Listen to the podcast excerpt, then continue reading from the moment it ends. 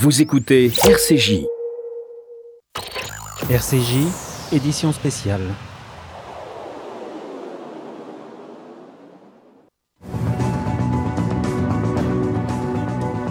Édition spéciale sur RCJ euh, suite à ce qui semble bien être un nouvel attentat terroriste. Trois personnes ont été euh, tuées, dont deux dans une église ce matin euh, vers 9h en plein cœur de Nice. Lors d'une attaque au couteau, l'auteur a été interpellé et transporté à l'hôpital. Les synagogues et les écoles juives de la région Côte d'Azur ont été fermées. La rédaction de RCJ se mobilise avec de nombreux invités tout au, tout, tout au long de cette édition. Deux personnes, un homme et une femme, ont été tués dans l'église Notre-Dame en plein centre-ville de Nice à la en Côte d'Azur ce matin. Une troisième personne grièvement blessée a réussi à fuir vers un bar, mais euh, est également euh, décédée. Euh, le parquet antiterroriste a ouvert une enquête pour assassinat et tentative d'assassinat en relation avec une entreprise terroriste et association de malfaiteurs terroristes criminels. Les faits se sont donc déroulés aux alentours de 9h près de l'église Notre-Dame, à proximité de l'une des artères les plus animées de la ville de Nice. L'assaillant a été blessé, il aurait crié à la Akbar en commettant euh, ces crimes. Il est actuellement donc hospitalisé. Le ministre de l'Intérieur Gérald Darmanin a annoncé sur Twitter la tenue d'une réunion de crise place Beauvau euh, en présence également euh, de Jean Castex, tandis qu'à l'Assemblée nationale et au Sénat, on a décidé d'observer une minute de silence en solidarité à l'égard des victimes. L'alerte attentat avait été, le niveau d'alerte hein, avait été relevé au, plus haut niveau il y a quelques jours, notamment autour des lieux de culte chrétiens. Nous sommes en ligne pour démarrer cette édition spéciale avec Daniel Hervouet, euh, ancien agent des forces spéciales et du renseignement français, ancien contrôleur général de l'armée française et auteur de plusieurs euh, livres sur la sécurité. Bonjour. Bonjour. Merci d'être avec nous euh, ce midi sur RCJ. De quelles informations disposez-vous à l'heure actuelle sur le déroulé des faits? Bah, Écoutez, le, déroulé des faits, bon, c'est important puisque cet attentat, bien sûr, nous attriste profondément. Euh, mais je, je, je, ne vais pas raconter à l'antenne euh, la manière dont euh, le terroriste s'y est pris, ce que ça a pu donner. je crois qu'il est beaucoup plus important de s'interroger sur les raisons pour lesquelles il y a actuellement un durcissement de cette vague d'attentats, d'agressions, de mouvements de propagande, à la fois sur le territoire, mais également sur les zones internationales, dirigées contre la France, hein, car euh, c'est là le signe euh, d'une guerre qui est déclarée à la France depuis maintenant un moment. Et euh, quant aux détails sordides, je crois qu'il vaut mieux les éviter. Alors, le parquet antiterroriste a été saisi de l'enquête. le, mode opératoire donc laisse peu de doute hein, quant à la nature de, cette attaque. C'est bien une attaque djihadiste. Hein. Oui, bah bien sûr, bien sûr. Que, que voulez-vous que voulez-vous dire? Lorsque la première chose que l'on apprend des sources policières, c'est qu'une personne a été décapitée. Qui décapite dans notre pays à part les islamistes? Qui? Moi, je n'ai jamais entendu parler d'une telle chose, vous voyez? Donc, euh, bien sûr que c'est signé. J'entends sur les différentes radios des commentaires sur, mais alors, euh, quelles étaient les intentions de cet homme? Mais les intentions, mais est-ce qu'on ne les connaît pas depuis le temps que ces attentats se reproduisent à l'infini?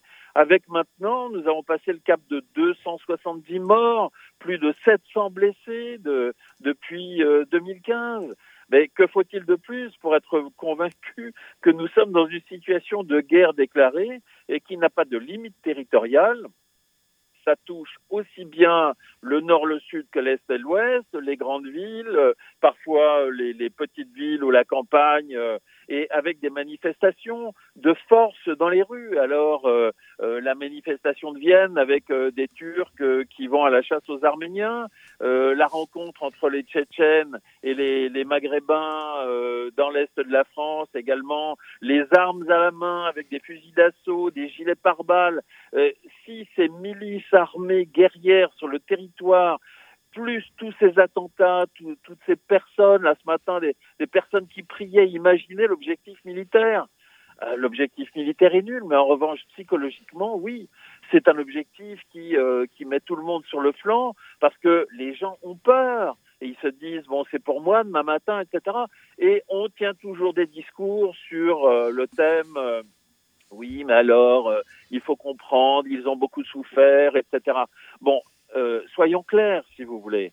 Qu'est-ce qui s'est passé euh, à travers l'histoire, si ce n'est un énorme mouvement de conquête coloniale parti d'Arabie? Les Arabes ont imposé euh, l'islam à la moitié du bassin méditerranéen euh, par le sabre, par la contrainte, par la violence, par l'esclavage. Enfin, là, on parle d'islamisme, hein, on parle de, de, de, quelque chose d'assez particulier, c'est-à-dire d'une bah, lutte interne au sein même de l'islam. Si ce n'est la version en mouvement de l'islam, c'est la version guerrière de l'islam, l'islamisme c'est-à-dire une version traditionnelle, salafiste, euh, ou inspirée par les frères musulmans, mais dont le courant rejoint tout à fait, bien sûr, la fibre salafiste. Euh, c'est ça la réalité, quoi d'autre? Pour, pour, vous, il, est désormais clair hein, qu'il s'agit bien là d'une guerre à laquelle est confrontée euh, la République, la France, sur son propre sol. Bah, bien évidemment, bien évidemment, il n'y a, pas que la France d'ailleurs. Hein. regardez, il n'y a, pas d'État euh, tolérant, plus tolérant peut-être que la France, si c'est possible, hein, qui accueille sur son territoire, comme le Danemark, la Suède, etc., qui aujourd'hui ne se mord les doigts euh, d'avoir euh, été d'un accueil absolument extraordinaire, hein, offrant éducation, logement, aide sociale, etc., et qui se retrouve aujourd'hui avec euh, une espèce de, de, de, de vipère qu'on a élevée dans notre propre nid, là, et qui vient mordre ici ou là, parce que dans la société d'accueil, où on leur a offert tout ce que je viens de dire, eh bien, malgré tout, on souhaite revenir à des fondamentaux qui étaient ceux des pays d'origine d'ailleurs, et dont on se demande la raison pour laquelle le mouvement de population s'est fait, parce que euh, de deux choses l'une, soit euh, on vient pour essayer d'imposer cette vision à une autre partie du monde, euh, soit il y a quelque chose de profondément illogique, parce que si on était dans des pays qui respectaient ces règles-là, pourquoi ne pas y rester Dans le fond, hein, quand on est bien quelque part, eh bien, on ne fait pas mouvement, vous ne croyez pas? Oui, alors il y a cette euh, attaque contre euh, le consulat général de France à Jeddah. Hein. je lis le, communiqué de presse de l'ambassade de France en, Arabie Saoudite. Le consulat général de France à Jeddah a été l'objet ce matin d'une attaque au couteau et qui a visé un vigile, un employé euh, d'une société de, sécurité. L'assaillant a été appréhendé par les forces de l'ordre saoudiennes et immédiatement après l'attaque, le vigile lui a été transféré à l'hôpital. nous voyons effectivement que les attaques contre la France dans son, à l'intérieur de son sol, enfin, et à l'extérieur aussi euh, se multiplient ces jours prochains. Est-ce que euh, vous pointez du doigt la responsabilité euh, de certains discours incendiaires? Quand je dis ça, je, pense à celui du président turc. Bah écoutez, il y, a deux choses, si vous voulez, qui agissent sur ce terrain. Il y a tout le travail de fond qui a été fait depuis des décennies maintenant par le salafisme d'Arabie saoudite, les actions euh, de financement et euh, les actions également de propagande du Qatar, euh, tout ça, ça a contribué à créer sérieusement un terreau. Et maintenant, bien sûr, là-dessus se greffent les évolutions géopolitiques du moment. Et nous savons très bien que M. Erdogan, un petit peu en difficulté dans sa politique intérieure, essaye de, de conquérir des gages et des points euh, sur le terrain international et essaye de se présenter maintenant un petit peu comme l'étendard du monde musulman international souffrant des atteintes portées par l'Occident à ses croyances profondes.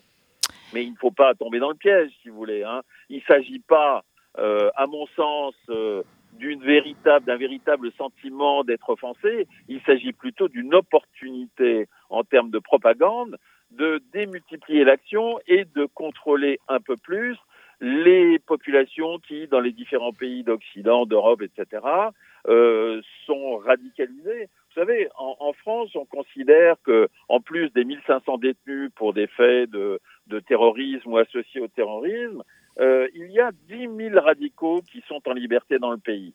Et ces 10 000 radicaux sont naturellement soutenus, bien sûr, par euh, un certain nombre de leurs parents, de leurs proches, de leurs amis, de leur réseau, des associations. Et, et tout cela, euh, si on s'en tient au travail qu'a fait Jérôme Fourquet récemment, ça représente à peu près 750 000 personnes.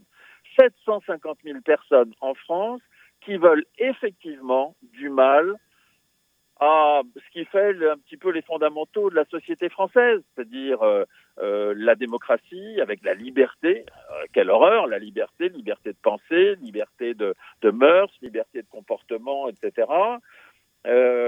qui sont hostiles, bien évidemment, au catholicisme parce que c'est la religion concurrente, et je ne parle pas des juifs, bien évidemment, qui eux sont considérés euh, comme l'ennemi ancestral, et on sait à quel point ça peut devenir euh, pathologique et criminel.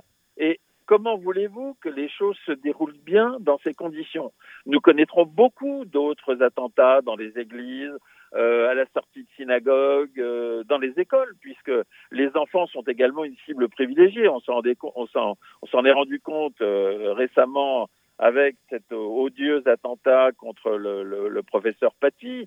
Euh, quel, quel, était l'enjeu véritablement, au-delà euh, de cette personne courageuse euh, qui euh, souhaitait enseigner la liberté de penser, l'esprit critique, etc. Eh bien, c'était le fait que dans les écoles, ces gens-là souhaitent maintenir une influence, voire une contrainte, qui impose d'accepter finalement les fondamentaux de l'islamisme. Et c'est ça le véritable enjeu. Ils veulent prendre nos enfants pour que par la suite la conversion soit plus facile. Alors beaucoup euh, dans la classe euh, politique, Daniel Hervouet euh, réclame une législation de guerre hein, pour faire face à, à, cette menace de plus en plus pesante, c'est peu de le dire. Euh, quelles seraient, d'après vous, les mesures d'urgence à prendre? Bah, écoutez, il y, y, y, en a beaucoup. Hein. Je ne veux pas les, les égrener devant vous, mais re regardez quelques points d'action, par exemple, de, euh, de l'islam radical qui facilite le développement de, de terroristes-là. Vous avez ce qu'on appelle le djihad juridique. Dès lors qu'une personnalité, un intellectuel, un homme politique, etc., dit quelque chose mettant en cause l'islam, immédiatement, euh, il y a des actions devant le juge visant à faire reconnaître une atteinte islamophobe. Islamophobe, euh, qu'est-ce que ça veut dire? Ce n'est pas du racisme, hein, parce que l'islam n'est pas une race. Hein, euh, Zineb El Razoui n'arrête pas de le répéter à l'infini, personne ne l'entend. Or, pourtant, c'est la réalité. Et devant les tribunaux, il y a nombre d'affaires qui sont amenées comme ça, ce qui fait que ça tétanise tous ceux qui, d'une manière ou d'une autre, pourraient éclairer les Français sur la réalité de cette menace terroriste. Merci. Oui, allez-y, terminez, oui, je vous en prie. Oui, vous, vous avez également tout ce tissu euh, associatif, de financement. Euh, les frères musulmans, qui en France ne sont pas interdits, ils le sont en Égypte. Eh bien, chez nous, euh, on maintient, on maintient ce, type de mouvement.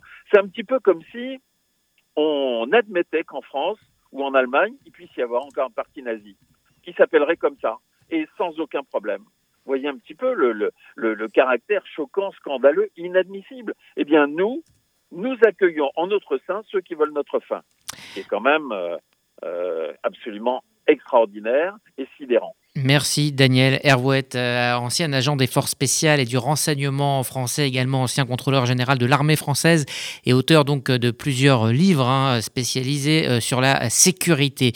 L'édition spéciale de RCJ se poursuit dans un instant. On s'entretiendra pardon avec Maurice Nidam, c'est le président du consistoire israélite de Nice.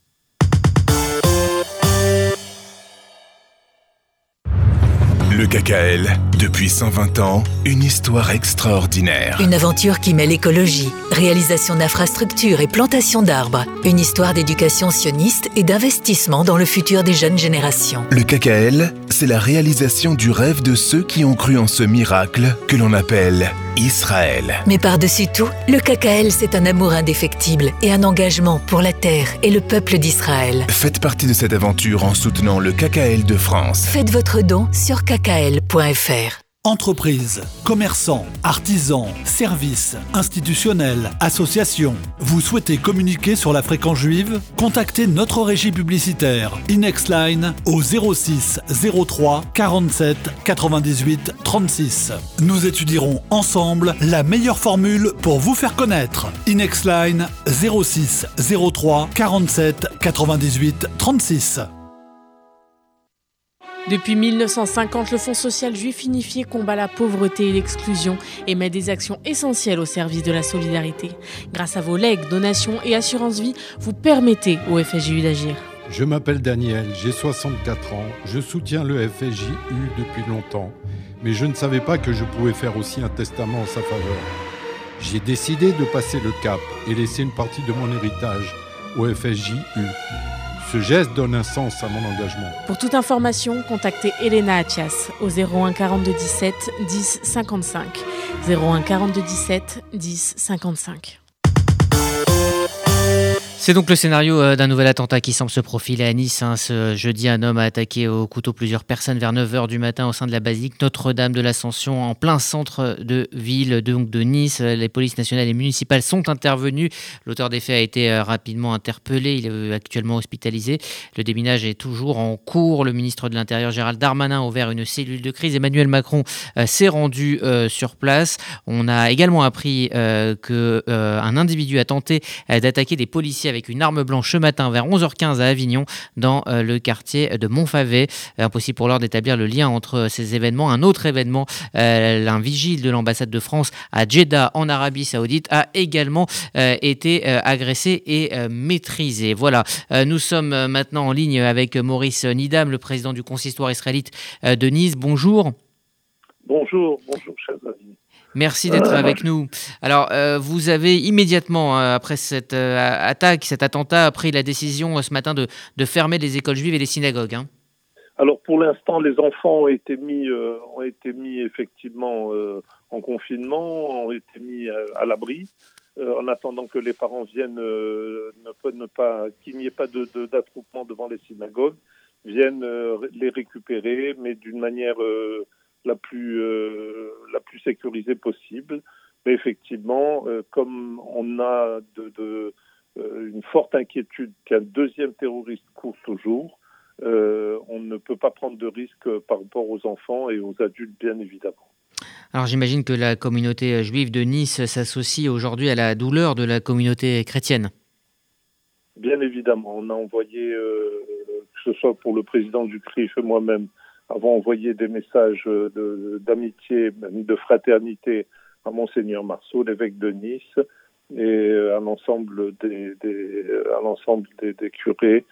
Euh, c'est vrai que c'est euh, la manière dont c'est passé, euh, c'est particulièrement atroce de femmes décapitées devant la, grande la, la, basilique Notre-Dame. Cela reste à confirmer encore. Oui. Je vous le confirme, malheureusement. D'accord. Et il y a donc au total trois morts et plusieurs blessés. Oui, vous, vous disiez que donc cette, euh, cette, ce mode opératoire particulièrement euh, barbare vous, vous, a, vous a marqué et choqué? Oui, bien, bien évidemment. Bien évidemment. Euh, c'est euh, euh, la manière la plus, la plus horrible, je veux dire, d'agir, de, de, c'est de, voilà, de trancher la gorge de, pauvres femmes qui étaient pour l'une euh, qui sortait de, la basilique et pour l'autre euh, qui allait faire ses courses. Euh, voilà. Et puis un homme qui s'est porté au secours, eh bien, a été, a été poignardé tué. Alors, on, savait hein, l'atmosphère tendue, hein, avec un renforcement de la surveillance autour des, lieux de culte ces derniers jours. comment la, communauté juive de Nice appréhende-t-elle cette menace hein, qui pèse sur les lieux de culte depuis déjà quelques semaines? Bien, on avait renforcé le système, on a renforcé le système de sécurité, mais bon, euh, euh, il est évident qu'on on voit bien qu'aujourd'hui des terroristes euh, frappent d'une manière indifférenciée tous les, que ce soit les lieux de culte, et on avait attiré effectivement l'attention sur les églises en leur disant qu'elles étaient insuffisamment protégées, qu'il fallait, à l'instar, je dirais, des synagogues euh, avoir euh, fermé les, églises, euh, avoir des, un monsieur sécurité à la porte, etc. Enfin, on leur a donné un certain nombre de. Mais bon, c'est vrai que c'est difficile parce que par rapport au nombre de synagogues, c'est vrai que le nombre d'églises est tellement important qu'il est matériellement et financièrement très très très compliqué de de procéder à une, à une fermeture hermétique de ces lieux de culte. Et puis c'est pas dans la c'est pas dans l'esprit, je dirais, euh, puisque les églises sont censées être ouvertes 24 heures sur 24 pour y accueillir euh, euh, des personnes qui sont en détresse ou autres. Alors, il y a eu euh, plusieurs hein, attaques. On parlait à l'instant d'une attaque à, Jeddah, une autre attaque du côté euh, d'Avignon, une attaque au, couteau. Comment euh, faire face au niveau communautaire, au niveau religieux, à des menaces qui, se, multiplient et qui finalement augmentent en, niveau d'intensité, augmentent aussi en niveau de barbarie? Eh, Écoutez, pour ce qui nous concerne, pour la communauté, bon, c'est les euh, les règles de sécurité que nous, pratiquons depuis des années. C'est-à-dire que euh, voilà, la porte de euh, il y a des parents protecteurs, il y a un permanent qui qui surveille les allées venues, etc. la police qui est très présente, la police municipale, la police nationale qui est très présente, l'armée également. mais malgré ça, malheureusement, on s'aperçoit que quand ils veulent faire euh, leur forfait, mais ils arrivent, euh, ils arrivent, ils sont, euh, ils deviennent de plus en plus. Et c'est difficile. autant un attentat se prépare, donc la police a la possibilité de, je dirais, de, voilà, de, de, vérifier, de, surveiller, d'avoir des informations et de déjouer certains attentats, autant lorsqu'il existe ces loups solitaires qui viennent avec un poignard, avec une arme blanche, etc. C'est, euh, euh, je dirais, euh, pas impossible, mais très difficile à, voilà, à parer comme, comme attaque. Merci Maurice Nidam, président du consistoire israélite de Nice, pour donc ce témoignage suite donc à cet attentat survenu euh, ce matin à 9h à côté euh, de l'église euh, Notre-Dame donc de Nice. L'édition spéciale sur RCJ se poursuit dans un instant. Nous serons au téléphone avec Christophe Lesourd qui est membre de la conférence épiscopale et puis directeur des relations entre le christianisme et le judaïsme. Nous nous entretiendrons donc avec lui dans, dans un instant. Dès le 5 octobre, en achetant vos billets à 26 euros pour la grande loterie de la Fondation Kazib Kojazor sur www.loterie-kazib.fr, vous gagnerez peut-être deux voitures Peugeot et de nombreux autres lots prestigieux. Les fonds collectés seront intégralement affectés aux actions de la Fondation Kazib Kojazor, principale fondation sociale juive de France. Billets à 26 euros avec Serfa disponible sur www.loterie-kazib.fr ou au 01 49 23 71 40. Avec la grande loterie du Kazib Kojazor, gagnez en solidarité.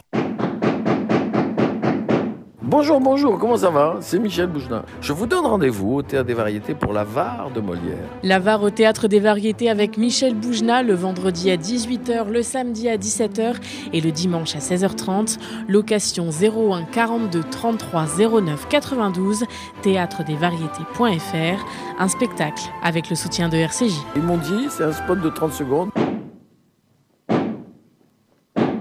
Le hasard n'existe pas de Joseph Aucher. Une rencontre à Paris entre un jeune juif et un agent de renseignement égyptien déclenche une alerte à la DGSE. Les services secrets français souhaitent coopérer avec le Mossad et lui confier l'investigation de cette affaire.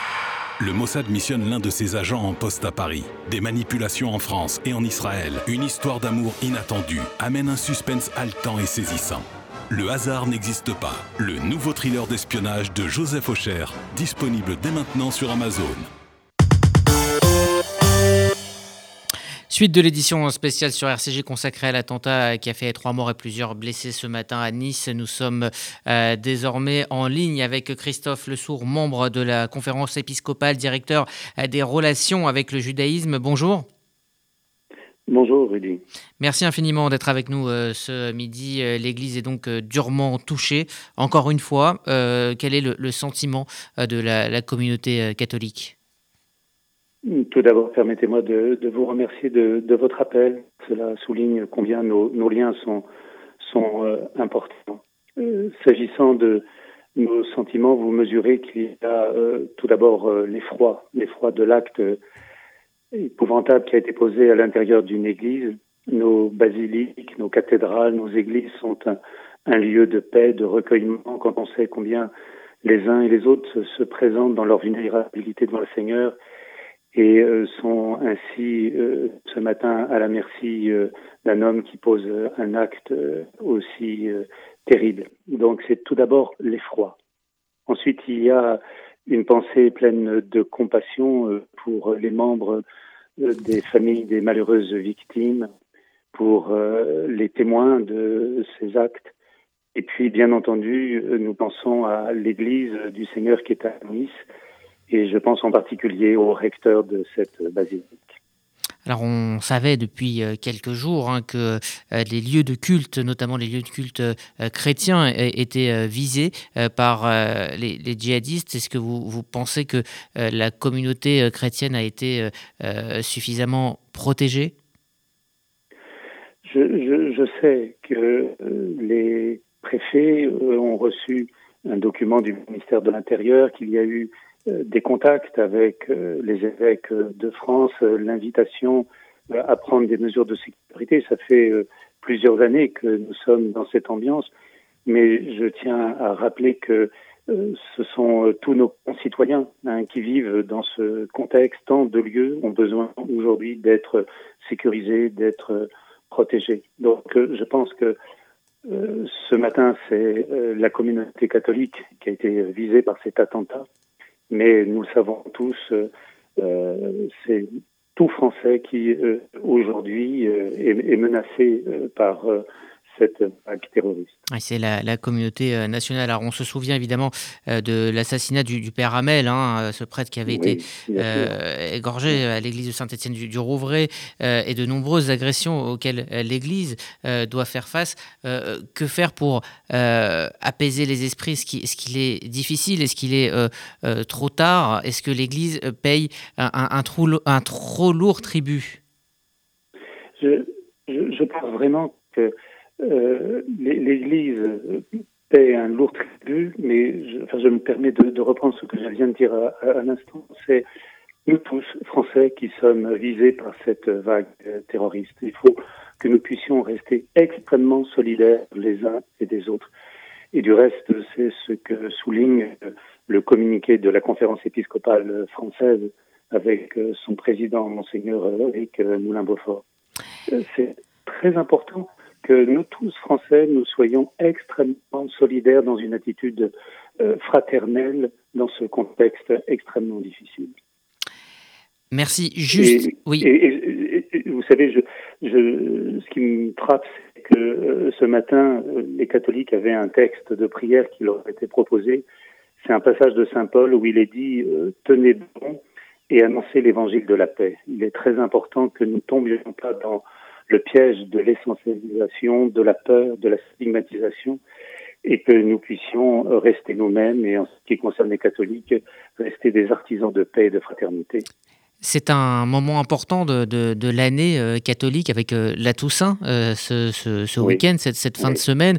on sait que le gouvernement avait aménagé le confinement pour que les catholiques de France, les chrétiens, puissent célébrer cette Toussaint dignement avant donc de rentrer en, confinement. Est-ce que vous, vous invitez les, les, les, croyants à continuer euh, ce week-end euh, bah, à, aller à l'église et donc à, faire ce qu'ils avaient prévu euh, de faire pour, pour ce moment qui est, je le rappelle, donc un moment important de l'année.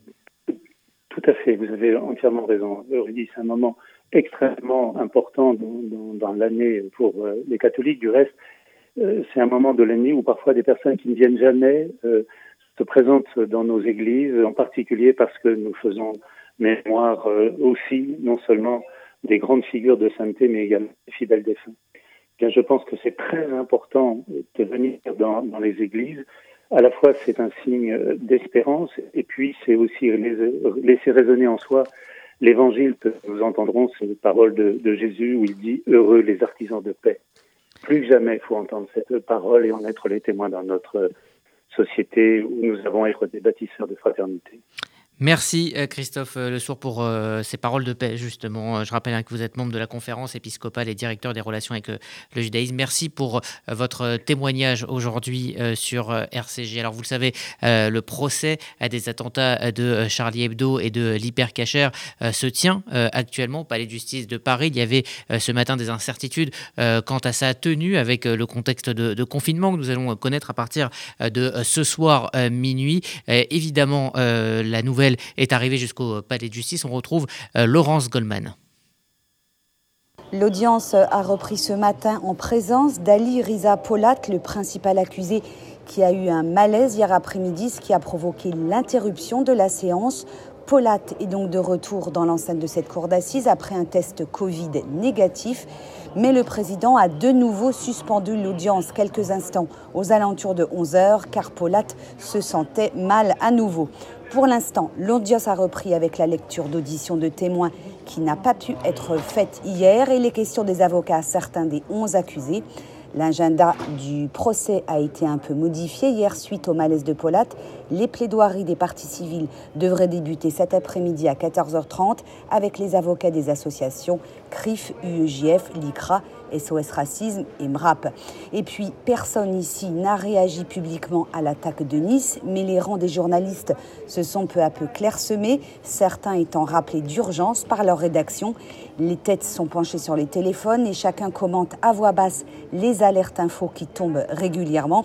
Ce que je peux vous dire, c'est qu'autour du palais de justice et même à l'intérieur, les contrôles de police et d'identité ont été renforcés. Le procès doit en tout cas se poursuivre jusqu'à son terme le 13 novembre prochain, malgré le confinement qui débute ce soir à minuit. Au Palais de justice de Paris, Laurence Goldman pour RCJ. Voilà, Laurence Goldman, donc en direct du euh, Palais euh, de justice de euh, Paris.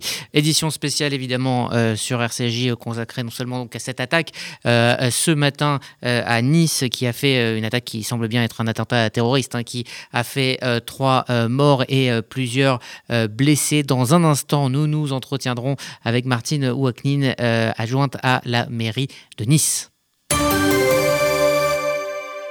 Il y a des salles de bain qui font vraiment rêver. Bain et déco. Il y a des cuisines où l'on se prendrait volontiers pour un chef étoilé. Bain et déco. Et si c'était le moment de changer Nos architectes et artisans qualifiés Bain et déco conçoivent et réalisent votre projet de A à Z. Des produits avant-gardistes, des marques prestigieuses et un vrai savoir-faire. Pour une seule ambition, l'exception. Bain et déco, deux showrooms de plus de 500 mètres carrés à Paris 11e et Boulogne-Billancourt. Et venez découvrir notre nouveau showroom, 212 boulevard Saint-Germain, Paris 7e. Bain et déco. Quand son père, célèbre chef étoilé, est incarcéré, Eva ne sait pas encore que sa vie va être bouleversée. L'épreuve de la prison va-t-elle libérer les secrets de famille? Eva découvrira-t-elle le passé de son père? Avec l'aide d'un séduisant avocat, Eva trouvera les réponses. La saveur de nos vies est le premier roman de Déborah El Malek aux éditions Écriture. Vous déménagez en Israël Vous démarrez une nouvelle vie. Vous venez d'acheter une maison de vacances FDI, France Déménagement Israël, le seul déménageur présent en France et en Israël. FDI prend tout en charge, de l'emballage en France jusqu'au montage de vos meubles en Israël. FDI, le sérieux, l'expérience de plusieurs milliers de déménagements vers Israël. FDI, depuis 10 ans à votre service. FDI, 01 49 43 00 20. 01 49 43 00 20. RCJ édition euh, spéciale, c'est le scénario donc d'un nouvel attentat hein, qui semble se profiler euh, à Nice. Aujourd'hui, un homme a attaqué au couteau plusieurs euh, personnes à 9h ce matin au sein de la basilique Notre-Dame de l'Ascension en plein centre-ville.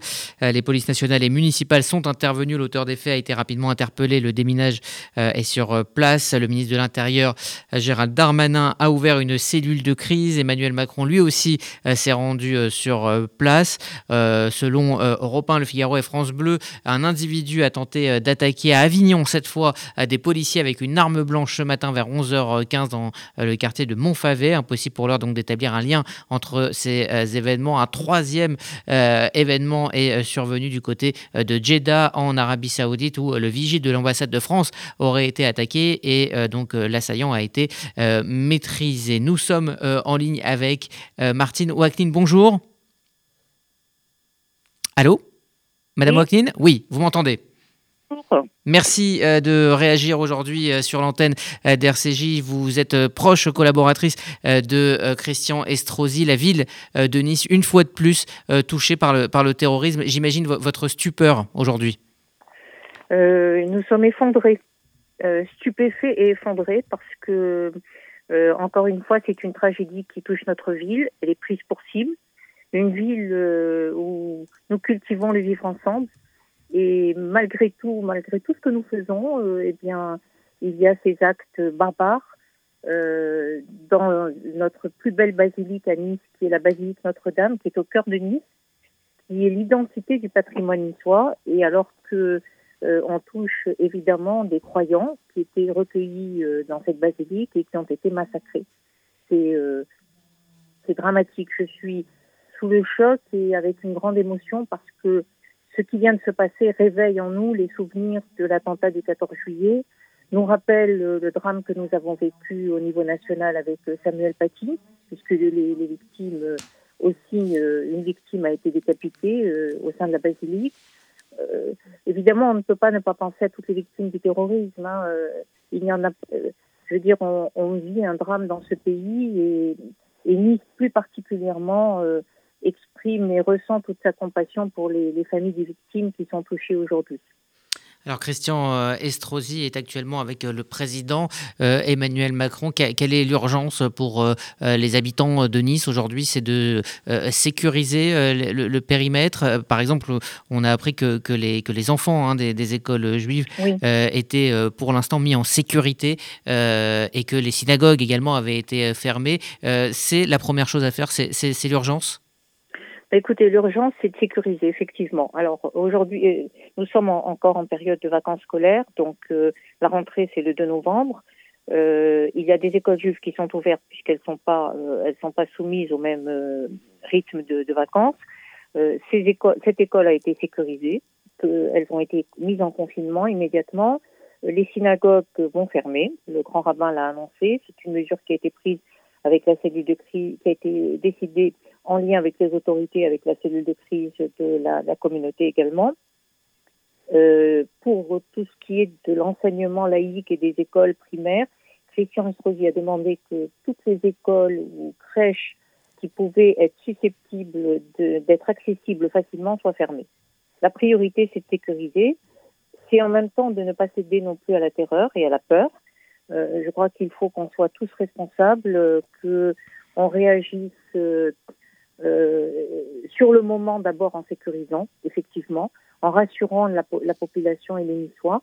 Nous avons euh, la chance d'avoir euh, une police municipale extrêmement entraînée, très réactive, qui travaille très étroitement avec la police nationale et avec le préfet.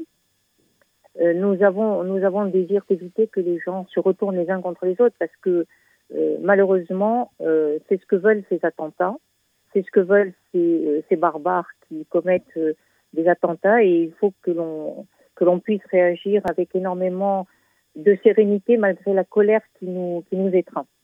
Martine Walkin, vous êtes hein, évidemment euh, extrêmement engagé dans la lutte contre le racisme, l'antisémitisme et pour le, vivre ensemble. Euh, vous l'avez vous l'avez dit en, introduction et vous venez de le dire. Est-ce que c'est cela va être compliqué pour les communautés dans les jours à venir, les différentes communautés qui, doivent vivre ensemble Écoutez, moi je travaille pour les vivre ensemble depuis de très nombreuses années.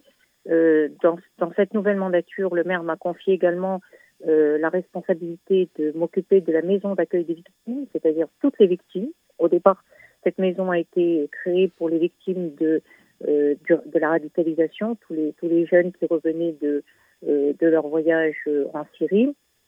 Aujourd'hui, euh, nous accueillons les les, familles victimes des 14 juillet, du 14 juillet. Je, je, crois qu'il est important que nous travaillions encore davantage sur de vivre ensemble, pour éviter que les communautés. Alors, les, communautés s'entendent très bien, Nice. Elles s'entendent très très bien. Elles sont très unies autour de d'un groupement informel que Christian Estrosi a mis en place depuis pratiquement euh, plus de dix ans, qui s'appelle Alparitine Fraternité, où tous les cultes sont réunis pour dialoguer. Je crois que nous cultivons le dialogue, euh, nous, cultivons la fraternité. Alors malheureusement, euh, ce qui s'est passé aujourd'hui, on ne peut, pas savoir euh, qui le revendiquera, si c'est l'acte d'une personne isolée ou si c'est un acte qui va être revendiqué par des mouvements terroristes plus connus. Ce que l'on peut craindre, c'est qu'il y ait de plus en plus d'actes isolés, mais on doit continuer, ne pas renoncer à travailler sur le vivre ensemble, à travailler sur les liens entre les communautés. Nous devons continuer à dialoguer. Je crois que les cultes vont jouer un rôle déterminant dans le dialogue et dans l'expression unanime de la condamnation de ces actes. Je pense que il faut absolument donner l'exemple. à Nice, nous faisons en sorte de rassembler tous les cultes, de travailler avec eux, d'organiser des manifestations, de nous travaillons d'ailleurs souvent dans l'urgence, nous les réunissons, ils répondent toujours présents, et moi je crois fermement et j'espère que nous aurons ce sursaut de fraternité, de réaction et qu'on ne sombrera pas dans l'extrémisme non plus dans les réactions. Alors il y a quelques jours, hein, Christian Estrosi, euh, maire de Nice, avait euh, fermement condamné hein, les propos euh, de Recep Tayyip Erdogan en disant que l'ennemi c'était l'islamo-fascisme et que la France mm. ne plierait pas. Est-ce que aujourd'hui vous pensez que cette polémique et cette instrumentalisation de cette polémique a, joué un rôle dans, le drame que nous avons vécu ce matin à Nice? Sincèrement, il est trop tôt pour le dire. Je ne voudrais pas qu'on puisse alimenter inutilement des, des, polémiques qui peuvent naître. Euh, c'est vrai que tout à l'heure, euh, dans son intervention euh, euh, télédiffusée, Christian Estrosi a rappelé l'islamo-fascisme. Mais on ne peut pas savoir quel est le lien. La cellule terroriste, antiterroriste a été saisie. Euh, malheureusement, nous avons beaucoup d'esprits agités qui réagissent sur les sites, les réseaux sociaux, qui sont actionnés par la haine et qui sans doute euh, se, revendiquent de tout ce qu'ils entendent ou lisent comme appel à la haine et appel au meurtre. Euh, c'est évident, hein mais euh, en ce qui concerne Nice, je ne peux vraiment rien vous dire pour le moment. Merci Martine Wacknin d'avoir pris le temps de répondre à, nos questions. Je rappelle que vous êtes adjointe au maire de Nice, conseillère départementale, et que vous présidez donc cette, cette maison dédiée aux droits des victimes, aux, devoirs de mémoire, à la lutte contre le racisme et l'antisémitisme. Merci d'avoir pris le temps de parler aujourd'hui sur l'antenne d'RCJ. Je vous en prie. RCJ, il est euh, midi 42, édition euh, spéciale euh, qui se poursuit dans un instant. nous serons en ligne avec Elisabeth Chemla, éditorialiste, qui avait consacré un, livre à l'islamisme radical il y a quelques années, c'était en 2013.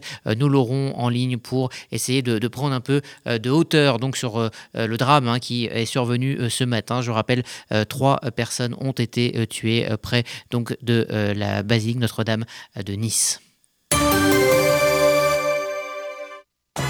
Vous déménagez en Israël Vous démarrez une nouvelle vie. Vous venez d'acheter une maison de vacances? FDI, France Déménagement Israël, le seul déménageur présent en France et en Israël. FDI prend tout en charge, de l'emballage en France jusqu'au montage de vos meubles en Israël. FDI, le sérieux, l'expérience de plusieurs milliers de déménagements vers Israël. FDI, depuis 10 ans à votre service. FDI, 01 49 43 00 20. 01 49 43 00 20.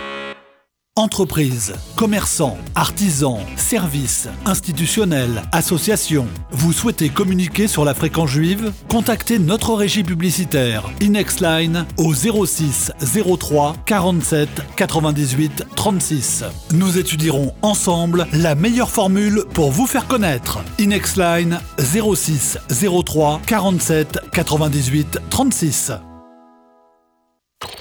RCJ, édition spéciale.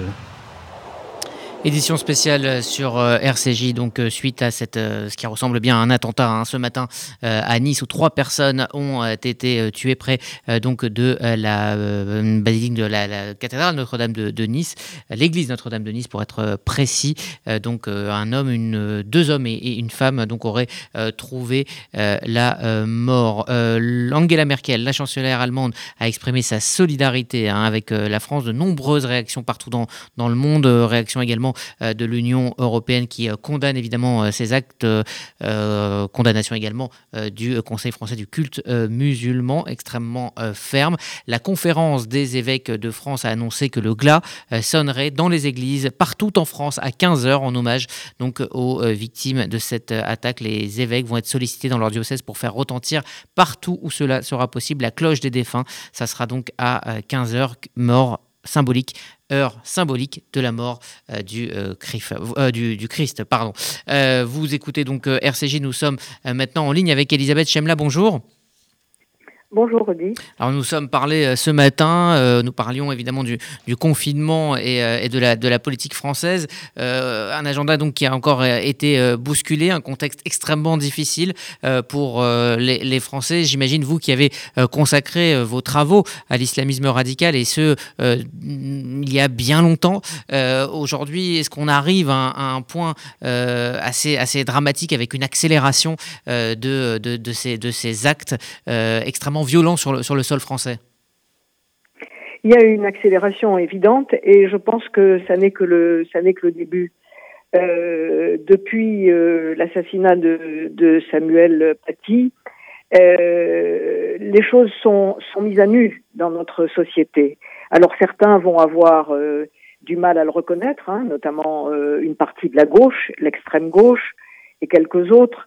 Mais euh, incontestablement, euh, on voit aujourd'hui que euh, sous-jacent, souterrain, il y a un islamisme radical qui infiltre profondément notre société et qui, à l'occasion de ce qui s'est passé avec l'égorgement de ce professeur d'une part, l'incitation à la violence à la fois internationale et particulière à la France d'Erdogan, eh bien, c'est que euh, nous allons entrer, et nous sommes entrés aujourd'hui, le président Macron, qui décidément en a beaucoup, beaucoup, beaucoup sur les épaules, nous sommes entrés dans une logique de guerre. L'islamisme radical, les islamistes radicaux, pardon de garder cette euh, appellation globale euh, qui devrait être évidemment détaillée, les islamistes radicaux nous déclarent la guerre je revois là exactement ce que j'ai vu pendant la fameuse décennie tragique qu'a connue l'Algérie, que comme vous le savez, j'ai suivi jour après jour de, très près, avec les têtes égorgées au bord des routes, des filles qui ne voulaient pas porter le hijab, des intellectuels, des politiques, de tous ceux qui étaient réfractaires à cette logique religieuse totalitaire. Eh bien, c'est exactement ce qui est en train de se passer. Euh, euh, le professeur, c'est-à-dire l'école, notre enseignement, euh, l'Église, c'est-à-dire une religion évidemment d'infidèles aux yeux de certains, de certains musulmans, et je dis bien de certains musulmans, toutes les cibles, une à une, sont là et sont prises par, par, ces, par ces terroristes. Il n'y a plus aucune autre solution que de mettre tout à plat et de prendre en main cet énorme chantier, énorme, parce qu'en fait, toute la société française est infiltrée, euh, et on le reconnaît aujourd'hui, il faut prendre en main cet énorme chantier, et j'ai l'absolue conviction que c'est ce que ce, ce pouvoir politique va faire.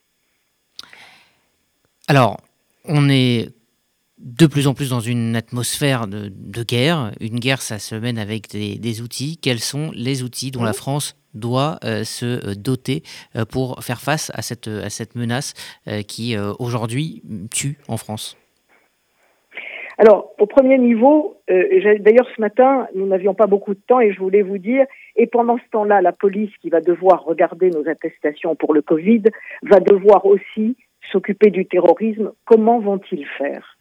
Alors, premièrement, il faut évidemment commencer par ce qui est euh, l'acte militaire, si j'ose dire, de répression fondamentale, euh, c'est-à-dire que euh, nos forces de police, peut-être même un peu plus, doivent être présentes partout et il faut que le ministère de l'Intérieur, mais M. Darmanin semble en avoir la, la volonté, s'occupe de l'ensemble de la sécurité. Il faut aussi, bien entendu, dans un deuxième stade et qui est en même temps concomitant, il faut absolument désarticuler, désorganiser, mettre un grand pied, un grand coup de pied dans la fourmilière de la multitude d'associations, parce qu'elles sont extrêmement nombreuses, les mosquées, les imams, euh, qui propagent tout ça.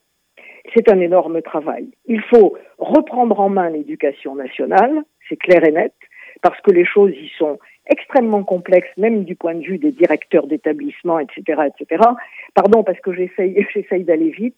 Il faut aussi utiliser tout l'arsenal juridique que dans notre état de droit nous avons à disposition, et il est déjà suffisamment puissant.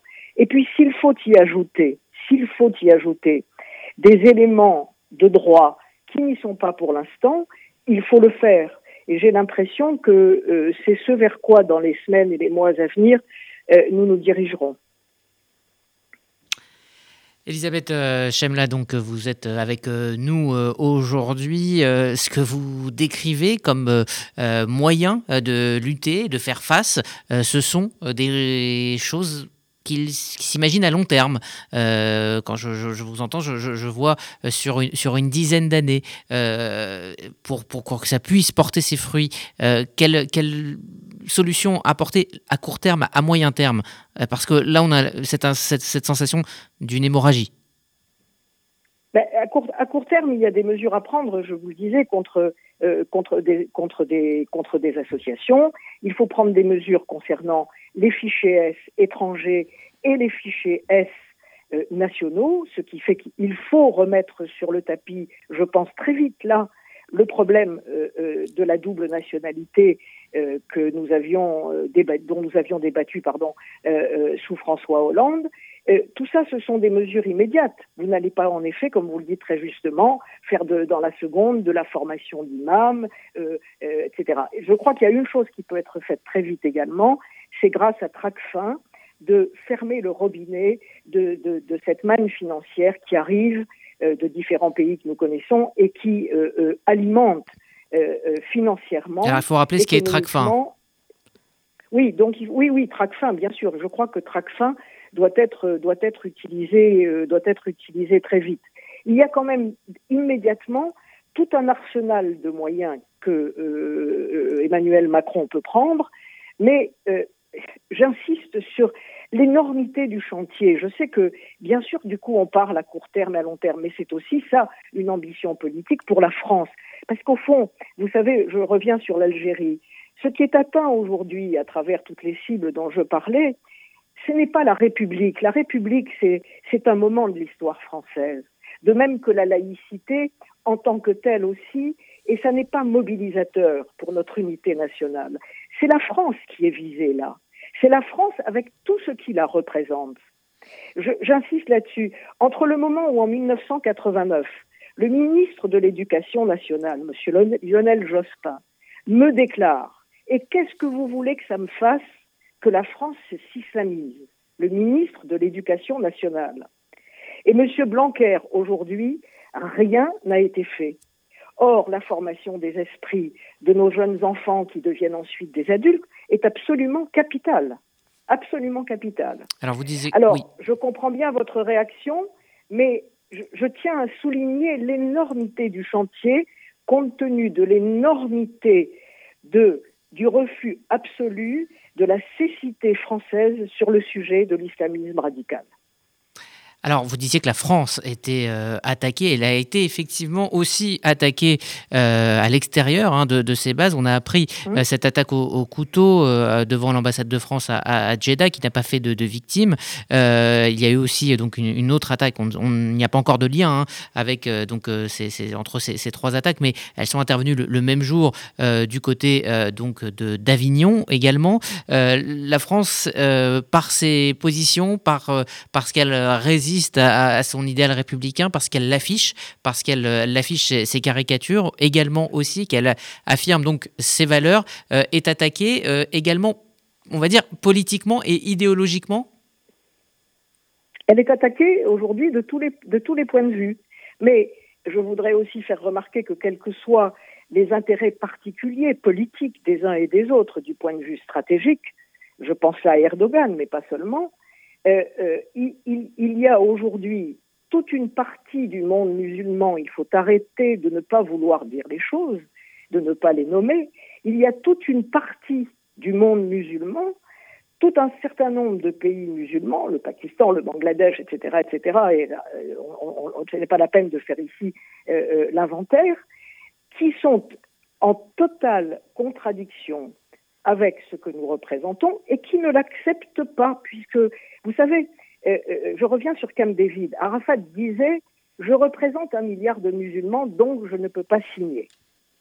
Eh bien, cette invocation du milliard de musulmans, elle est toujours, elle est toujours présente. Et donc, euh, nous sommes dans une situation extrêmement difficile sur les deux plans intérieurs et extérieurs. il n'en reste pas moins qu'il va falloir, tout en faisant évidemment tout le travail diplomatique nécessaire, qu'il va falloir d'abord régler le problème intérieur. Est-ce que vous sentez, des, et c'est le but hein, des terroristes très clairement, des risques de, division euh, dans la société euh, française euh, Une société française qu'on a senti pour une grande partie très unie après l'assassinat barbare de, Samuel Paty. Est-ce que vous, sentez que des, fissures peuvent, peuvent apparaître dans, dans l'unité républicaine? Je pense que avec l'assassinat de, ces, trois malheureuses personnes dans, cette église à Nice, dans l'église de Nice, euh, euh, la, la, cohésion nationale sera encore plus grande, c'est clair. Mais il va y avoir aussi, comme toujours, quand on est dans une sorte d'état de guerre, il va y avoir des peurs. Ces peurs vont évidemment jouer contre l'action éventuelle. Euh, il va y avoir des divisions politiques obligatoirement parce que je, ne vois pas comment aujourd'hui euh, euh, une partie de la gauche et l'extrême gauche notamment euh, pourraient tout à coup tourner kazakh, même si on a vu des choses assez stupéfiantes du côté de M. Mélenchon. Mais enfin, en gros, quand même, je ne vois pas très bien comment tout à coup toute cette mouvance renoncerait à son idéologie et à sa complicité profonde avec l'islamisme radical. Donc, il, y aura forcément des divisions. Voilà pourquoi, je, me permets de revenir sur ce que je disais tout à l'heure. Je crois que le président Macron euh, doit parler de la France beaucoup plus que de la République ou de la laïcité, parce que la France les contient, alors que République ou laïcité, ça n'englobe pas la France. C'est la nation qui est aujourd'hui en danger. Merci Elisabeth euh, Chemla donc d'avoir euh, répondu euh, à nos questions. Elisabeth Chemla, éditorialiste. voilà, vous écoutez RCJ, il est 12h57. Cette édition spéciale va se poursuivre avec, dans un instant, nous essayons de le joindre, le rabbin, le grand rabbin de France, Chaim Corsia, qui sera en ligne avec nous. Et Sandrine Seban me rejoindra d'ici une dizaine de minutes pour continuer donc cette édition spéciale jusqu'à 14h sur RCJ. Regardez votre fenêtre. Vous ne voyez rien? Là, vous avez vu tous ces euros qui passent à travers? Ne laissez plus s'envoler votre argent. Avec la maison de la fenêtre, changez pour des fenêtres qui vous isolent efficacement du froid et du bruit. En ce moment, la maison de la fenêtre vous offre 20% de réduction sur votre devis. La maison de la fenêtre, un geste pour la planète, un vrai plus pour votre confort. Appelez vite au 01 42 11 0303. 01 42 11 0303. Certifié Calibat et RGE. Bonjour, bonjour, comment ça va? C'est Michel Bougelin. Je vous donne rendez-vous au Théâtre des Variétés pour la VAR de Molière. La VAR au Théâtre des Variétés avec Michel Boujna le vendredi à 18h, le samedi à 17h et le dimanche à 16h30. Location 01 42 33 09 92, théâtredesvariétés.fr. Un spectacle avec le soutien de RCJ. Ils m'ont dit, c'est un spot de 30 secondes. Dès le 5 octobre, en achetant vos billets à 26 euros pour la grande loterie de la Fondation Kazib Kojazor sur www.loterie-kazib.fr, vous gagnerez peut-être deux voitures Peugeot et de nombreux autres lots prestigieux. Les fonds collectés seront intégralement affectés aux actions de la Fondation Kazib Kojazor, principale fondation sociale juive de France. Billets à 26 euros avec Serfa disponible sur www.loterie-kazib.fr ou au 01 49 23 71 40 avec la grande loterie du Kazib Kojazor, gagnez en solidarité. Le hasard n'existe pas de Joseph Aucher. Une rencontre à Paris entre un jeune juif et un agent de renseignement égyptien déclenche une alerte à la DGSE. Les services secrets français souhaitent coopérer avec le Mossad et lui confier l'investigation de cette affaire. Le Mossad missionne l'un de ses agents en poste à Paris. Des manipulations en France et en Israël. Une histoire d'amour inattendue amène un suspense haletant et saisissant. Le hasard n'existe pas. Le nouveau thriller d'espionnage de Joseph Aucher, disponible dès maintenant sur Amazon. RCJ, édition spéciale. Édition euh, spéciale sur euh, RCJ. Nos confrères d'Europe 1 nous euh, apprennent que nous apprennent comment les faits hein, se sont déroulés. L'assaillant donc serait entré dans la basilique aux alentours de 9h en possession d'un sac contenant plusieurs couteaux. Il a attaqué trois personnes, une femme âgée de 70 ans, une habituée de l'église qui a été donc décapitée, un homme d'environ 45 ans qui a été égorgé. Il est le sacristain de cette basilique. Et puis la troisième victime est une femme d'environ 30 ans. Elle a été frappée à plusieurs reprises et elle a succombé à ses euh, blessures dans un bar à proximité. Euh, l'auteur euh, parle français. Il a répété donc plusieurs fois Allah Akbar. voilà, on, le, on sait également que des couteaux de cuisine ont été retrouvés. D'autres sacs présents sur les lieux sont en cours de déminage. L'auteur serait âgé d'environ 25 ans, selon, selon les, les informations de nos confrères d'Europe 1. Il parle français. Il prétend s'appeler Brahim. Il aurait donc reconnu les faits. Il n'a aucun papier d'identité ni de téléphone. La police, technique et scientifique est mobilisée donc pour euh, essayer de confirmer euh, son identité. Il a donc été blessé, transporté dans un hôpital euh, de la ville en état d'urgence absolue. Et voilà, sa chambre a été sécurisée par des effectifs de police nationale. voilà, et donc durant son transfert, on a appris également que, que l'homme n'a cessé de répéter Allah Akbar. Nous sommes au téléphone avec le grand rabbin de France, Chaim Corsia. Bonjour. Bonjour. Merci euh, d'être avec nous. J'imagine euh, l'effroi que vous, que vous partagez et, euh, la douleur que vous partagez avec la communauté chrétienne.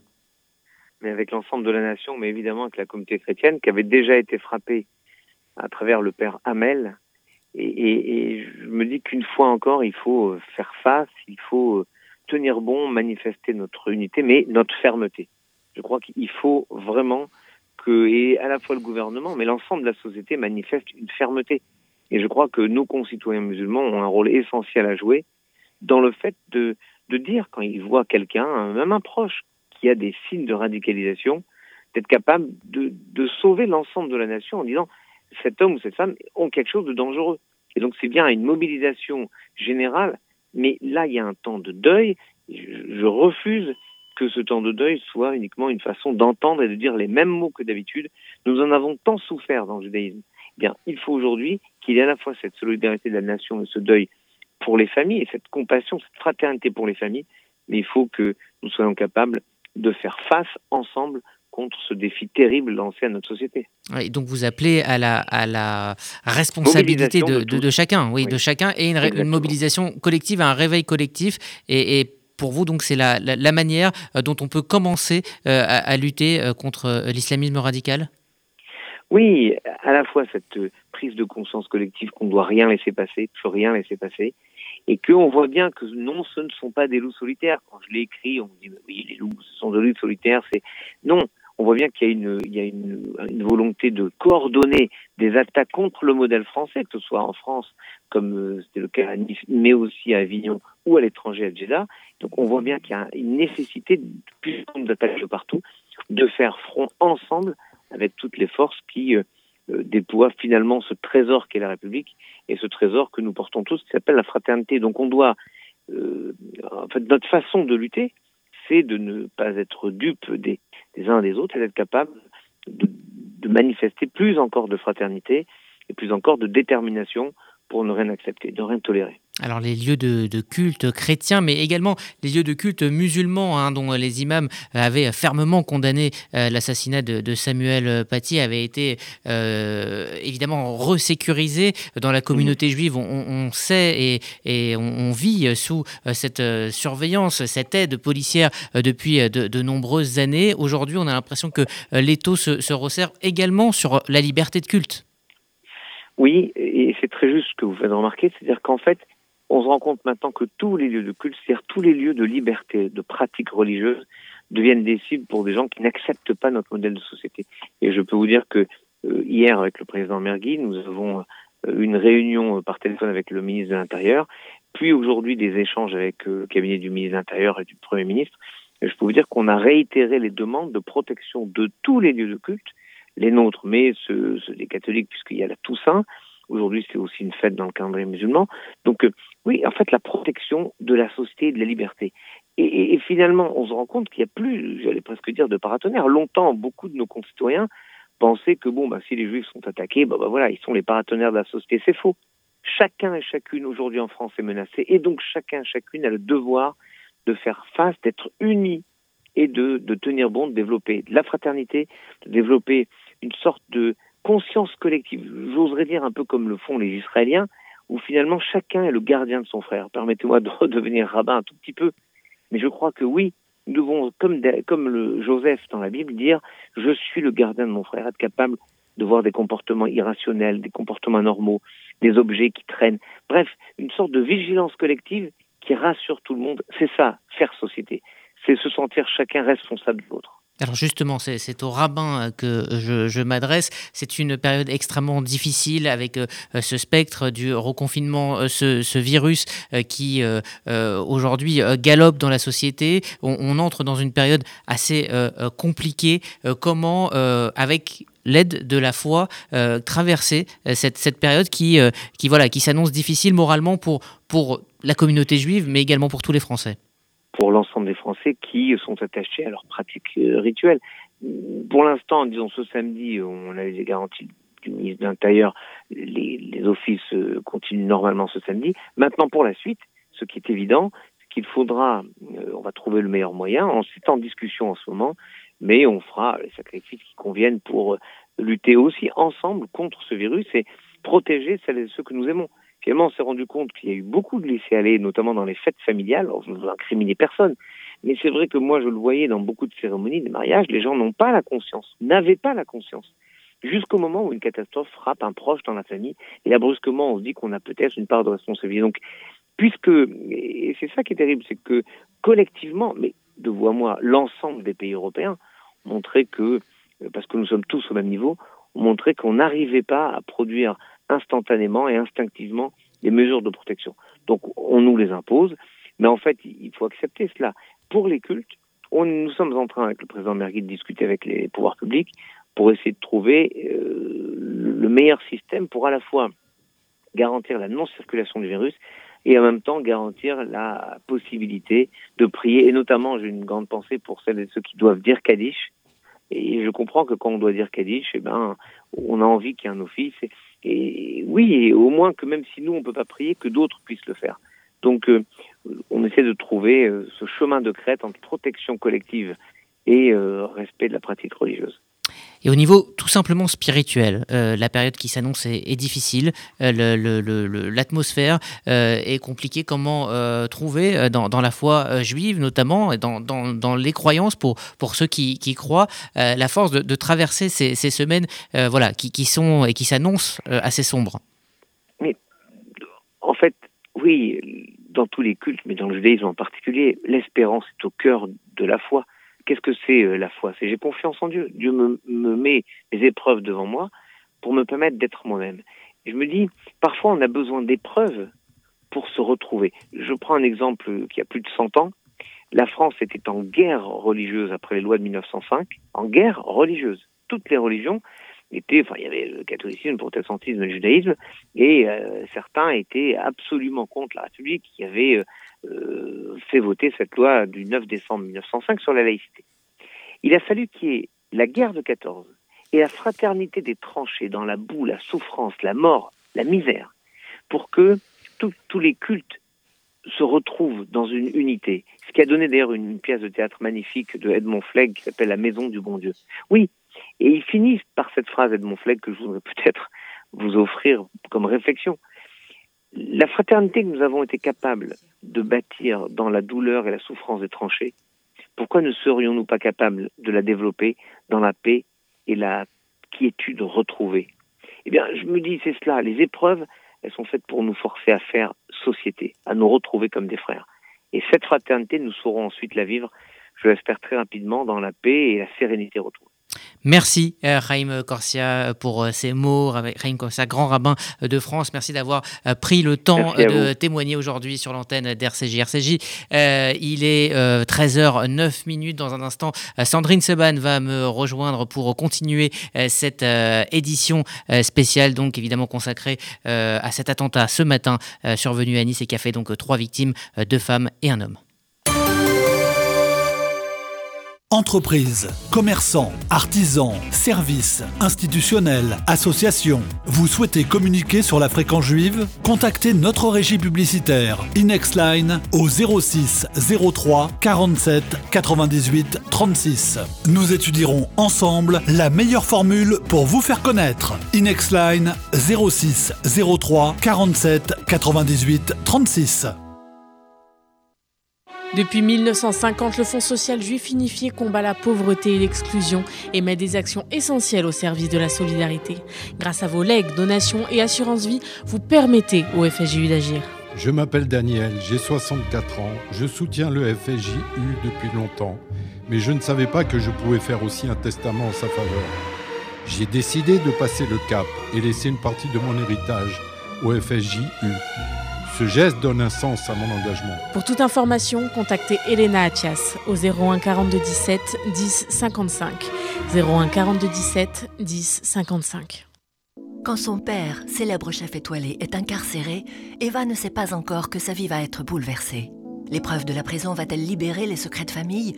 Eva découvrira-t-elle le passé de son père? Avec l'aide d'un séduisant avocat, Eva trouvera les réponses.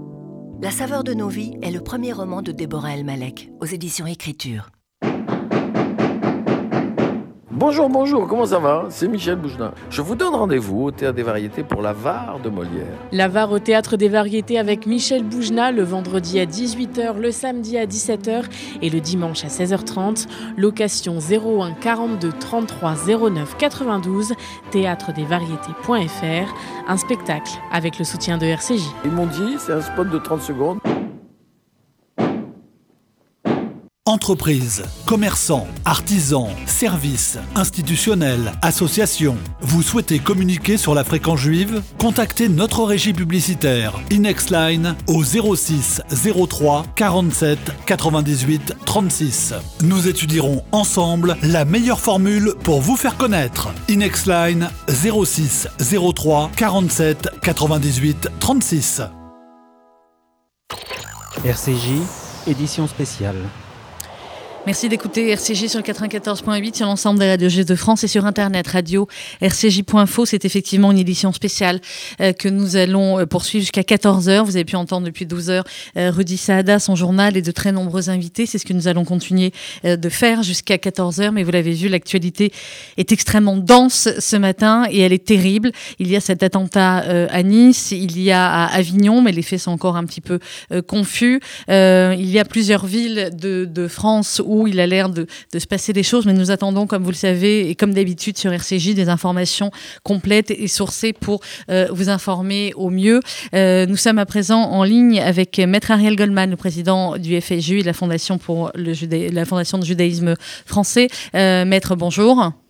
Bonjour Sandrine. Merci Ariel d'être avec nous. On a entendu dans le journal de Rudy euh, juste avant plusieurs interventions, des analyses politiques et, euh, également euh, des responsables de l'Église qui se sont exprimés. C'est une journée terrible que nous vivons aujourd'hui et vous êtes exprimé il y a quelques instants sur Twitter pour exprimer évidemment tout, tout notre soutien et tout notre, notre effroi à, à la suite de ce nouvel attentat.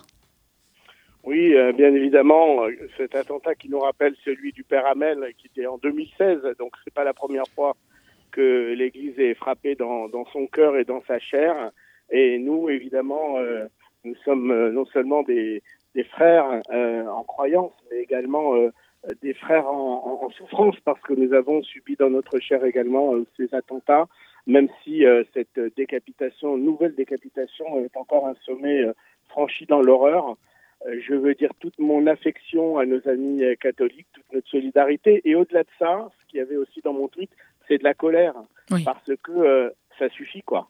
Euh, on peut pas supporter ça plus longtemps. Je pense que la population française, qu'elle soit euh, chrétienne, juive, athée ou musulmane, ne peut pas supporter ça plus longtemps et qu'il faut que cela cesse. On voit que aujourd'hui c'est une véritable guerre qui est lancée euh, au prétexte de caricature, car pour moi c'est un prétexte. Euh, il n'y aurait pas les caricatures, il y aurait autre chose. En 2012, à Toulouse, lorsqu'on a tué euh, Samuel Sandler, ses enfants et Myriam Monsonego et les soldats, il n'y avait pas eu les caricatures. En tout cas, c'est pas sur ce prétexte que l'assassin avait tiré. Bref, il faut que quelque chose soit fait au niveau national, européen, international pour mettre un terme définitif à ces agissements barbares et criminels.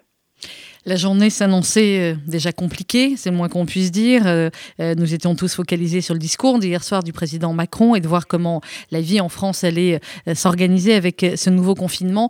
Effectivement, on a l'impression que la, que la France est, attaquée sur plusieurs fronts. Il y, a le, il y a le virus, il y a des difficultés économiques, il y a le terrorisme qui continue et qui s'accélère. même aujourd'hui, ce sont des, des journées particulièrement hein, difficiles que nous vivons aujourd'hui.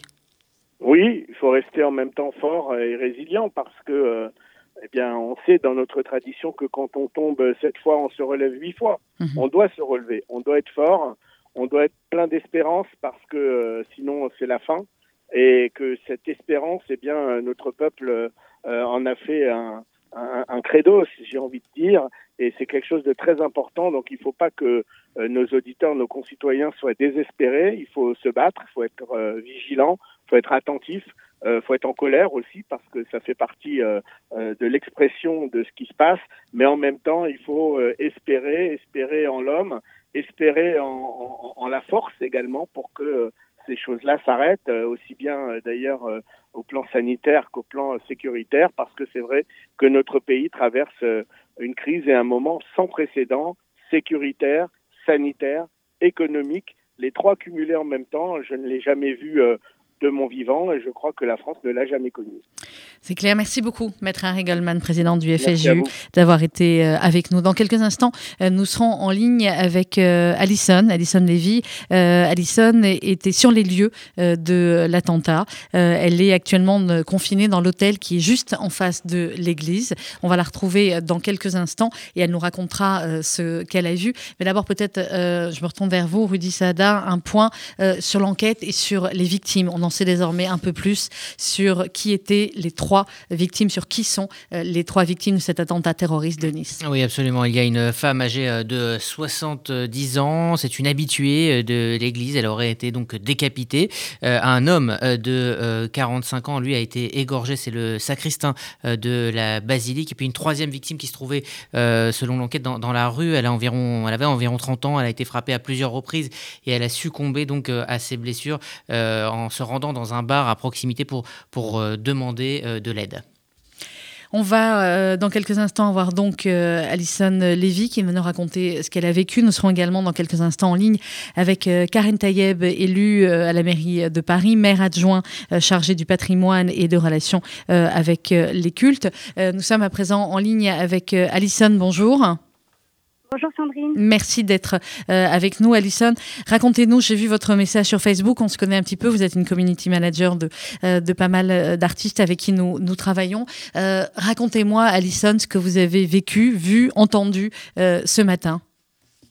Bah écoutez, moi je suis à Nice pour un déplacement professionnel depuis, depuis hier soir et ce matin, au petit déjeuner, j'ai vu les équipes de l'hôtel s'affoler et ils nous ont demandé de nous tenir loin des fenêtres. Donc euh, on, on comprenait pas vraiment ce qui se passait. Euh, j'ai tout de suite été regarder sur Twitter si euh, je voyais des informations, mais il n'y avait rien du tout. Et, et c'est une demi-heure après qu'on a compris qu'il s'agissait qu'il s'agissait d'un attentat. on a pensé d'abord que c'était un règlement de compte ou, ou quelque chose dans ce sens. Euh, euh, Alison, aujourd'hui, euh, en ce moment même, qu'est-ce qu'il se passe? Qu'est-ce que vous avez entendu? Est-ce que vous êtes toujours confiné dans l'hôtel?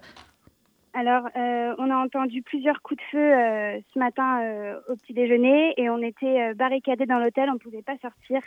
mais là, on vient de nous annoncer il y a, cinq minutes qu'on pouvait enfin descendre et, et, sortir de l'hôtel. Mais on était complètement bloqués, toute la rue est bloquée, tout le quartier était bloqué depuis, depuis 9h, 9h30 ce matin. Quelle est, alors évidemment, vous n'êtes pas sorti, mais quelle est l'atmosphère autour de vous euh, dans, dans l'hôtel, dans ce que vous avez, de ce que vous entendiez euh, à l'extérieur? Très, très anxiogène, évidemment. Euh, et on discutait tous ensemble pour, pour se rassurer, parce qu'on n'avait pas vraiment d'infos. Mhm. Et voilà, c'est assez choquant comme, comme situation. C'est la première fois que vous viviez quelque chose comme ça, j'imagine, Alison c'est la première fois et là je suis toujours euh, devant euh, devant l'église, je la vois de mon balcon et je vois toujours les policiers, les pompiers et, et un rassemblement de personnes. Je crois que le président va intervenir là. Le président de la République est arrivé sur place à Nice Je crois, je crois que je crois qu'il va arriver parce qu'il y a une estrade et je crois qu'il va. Je pense que ça va être dans les minutes qui arrivent là. Donc vous êtes, Hmm, ben, euh, vous nous racontez vraiment les, choses en direct. Alison, vous êtes ah. dans l'hôtel en face de, en face de l'église qui a été euh, attaquée euh, ce matin. merci beaucoup, Alison. On vous retrouvera peut-être avant la fin de, cette édition spéciale, avant 14h, si effectivement le, le président s'exprime ou si vous, le, vous le voyez arriver, qu'il se passe d'autres choses, n'hésitez pas à, intervenir. Merci beaucoup pour votre, pour votre témoignage en direct. Merci, Alison. Au revoir. Nous sommes à présent en ligne avec Karen Tayeb. Karen, bonjour. Bonjour. Karen, que vous retrouvez évidemment sur RCJ en tant qu'animatrice, mais là, euh, c'est à la maire adjointe de, Paris que je vais m'adresser, maire adjointe en charge du patrimoine et des relations euh, avec les, cultes. Euh, je voudrais d'abord votre, votre réaction, Karen, et puis ensuite vous allez nous dire aussi bien comment, quelles sont les réactions à Paris, que se passe-t-il à la mairie de Paris, est-ce qu'il y a des... on sait que le, Premier ministre l'a annoncé il y, a, il y, a, quelques instants, on, a, on est passé dans un, dans un grade supérieur au plan Vigipérate. Racontez-nous d'abord votre réaction et puis ensuite sur le plan euh, sécuritaire ce qui s'organise Ma réaction est, sans doute celle de, tous les, Français qui ont été vraiment euh, meurtris euh, par cet attentat, ce nouvel attentat terroriste ce matin à Nice qui a touché, qui a endeuillé une nouvelle fois cette ville, qui a déjà vécu ces attentats, on s'en souvient, et là, cette fois, c'est dans un lieu de culte. Euh, c'est effroyable des, des, personnes qui étaient en prière, ce gardien de cette basilique Notre-Dame de Nice qui a été euh, qui a été assassiné. Et puis ces, ces, ces, ces méthodes, cette façon d'égorger, cette barbarie euh, qui est utilisée par ces terroristes n'a pas de mots. Et, euh, et, vraiment on est on est vraiment sous totalement sous cette dans, dans, dans un état d'effroi total euh, par rapport à, à, à, ces attentats qui euh, qui n'en finissent pas aujourd'hui de d'attaquer de, ces, ces, citoyens français. Euh, et là c'est vraiment euh, toute la communauté euh, chrétienne aussi catholique est en deuil aujourd'hui. On, on veut leur apporter tout notre soutien. J'ai écrit ce matin à monseigneur au petit archevêque de Paris pour lui dire aussi euh, tout, euh, voilà, tout mon effroi et ma peine et ma colère par rapport à, à ce nouvel attentat terroriste qui a touché euh, de, de plein fouet la communauté catholique et les chrétiens de France.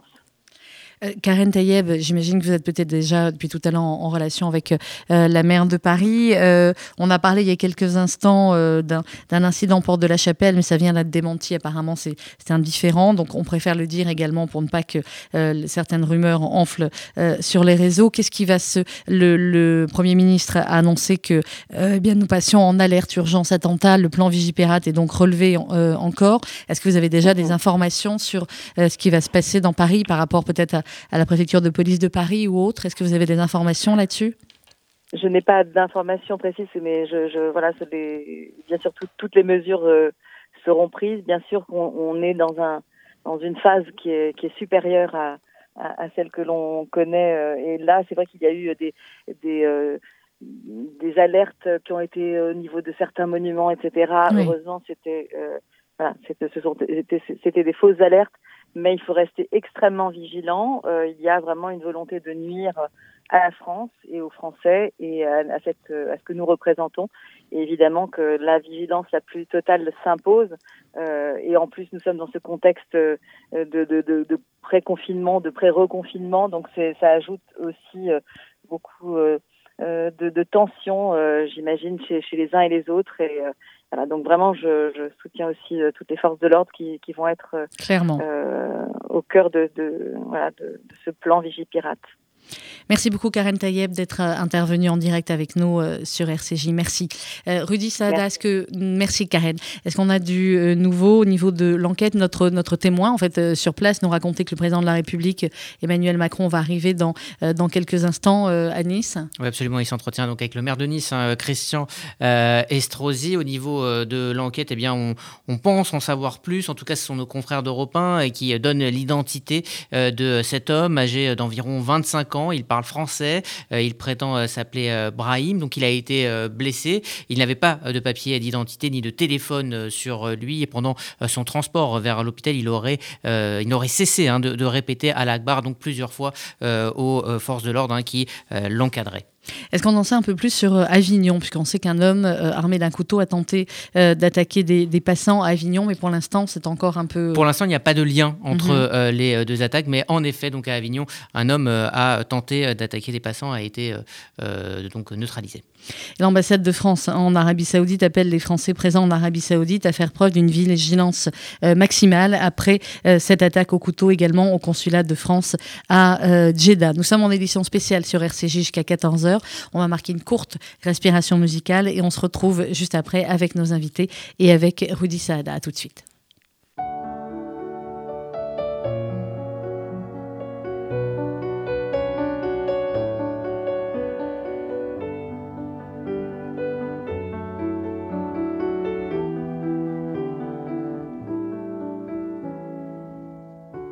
de partir de chez elle.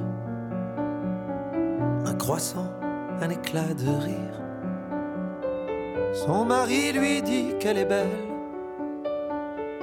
Mais dans une heure, elle va mourir. Elle n'a pas choisi son destin. Juste là, au mauvais moment. Puisqu'il fallait prendre ce train. Et Madrid ses enfants.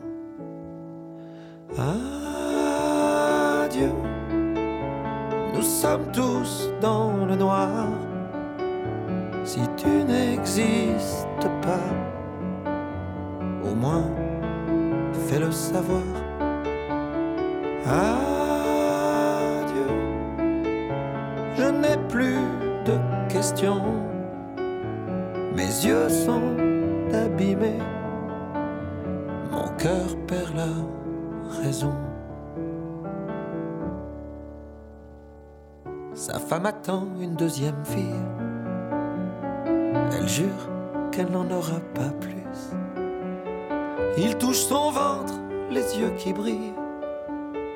Pourquoi juste à cet arrêt de bus?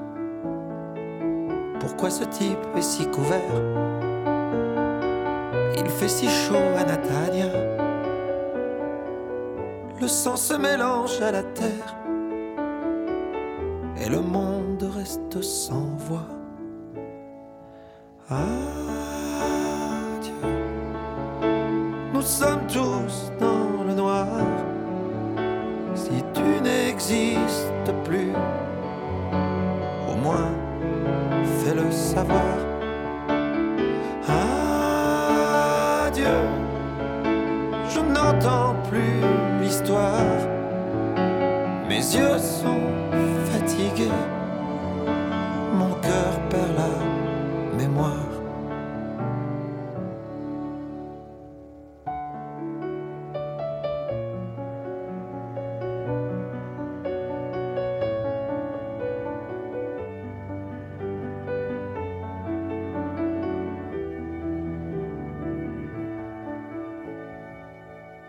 9h16, il est en retard comme à peu de choses près tous les jours.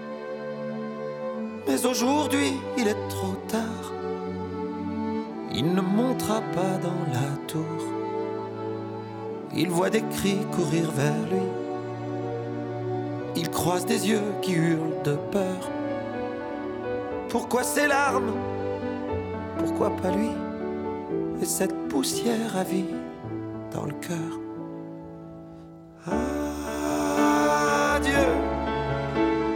sommes tous dans le noir. Si tu n'existes pas, au moins fais-le savoir. Adieu, il y a tant de questions. Mes yeux sont épuisés, raison. savoir.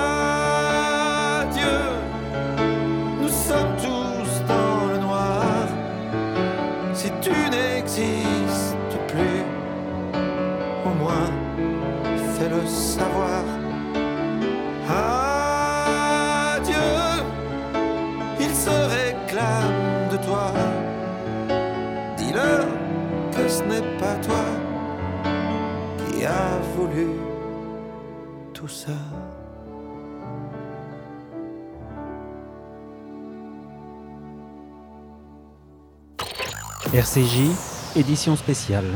L'édition spéciale continue jusqu'à 14h euh, avec de nombreux invités. Nous sommes à présent en compagnie de Simone Rodan-Benzaken. Bonjour. Simone, vous nous entendez? Bonjour. Je vous entends très oui, bien, très, oui, si, si, on vous entend à présent. Bonjour, merci d'être euh, avec nous en direct. Vous êtes euh, la directrice Europe de l'American Jewish Committee. Euh, on va parler avec vous évidemment de ce qui s'est passé ce matin, ce qui se passe depuis plusieurs jours, depuis plusieurs semaines, depuis plusieurs mois, depuis des années maintenant en France. On voulait avoir votre réaction et puis avoir aussi cette, cette vision un petit peu plus large que, que souvent vous apportez sur ces questions. Euh, oui, merci beaucoup euh, Sandrine. D'ailleurs, vous l'avez très bien dit, euh, depuis des semaines, depuis des jours, depuis des mois, depuis des années. on attaque d'abord les juifs, ensuite on a attaqué les apostats, les caricaturistes, les journalistes, les gens dans les cafés, dans les salles de concert, des catholiques, voilà, des, des, enseignants, voilà la réalité. les islamistes, les djihadistes nous détestent, nous détestent pour ce qu'on est, ce qu'on pense. Et donc, il n'y a pas d'excuse. Euh, il n'y a pas, j'entendais ces dernières semaines, ces derniers jours, des gens qui parlaient de la provocation, euh, des, des, en, publiant des caricatures. J'entendais des gens dire que euh, la, la situation socio-économique était catastrophique. Je parlais, j'entendais parler de, de racisme, de racisme d'État. Et on cherche toutes sortes d'excuses. La réalité, c'est que nous faisons face à, à un islamisme, à un djihadisme, à une idéologie qui cherche à, à, nous détruire. Et donc, il va falloir qu'on se réveille et qu'on se réveille très, très vite. Ce réveil, justement, on avait l'impression euh, qu'il commençait à avoir lieu depuis euh, ce, qui est, arrivé à Samuel Paty, depuis la décapitation de, cet enseignant. Aujourd'hui, euh, c'est un grade de plus, mais à chaque fois, on dit oui, c'est une étape de plus, c'est un grade de plus.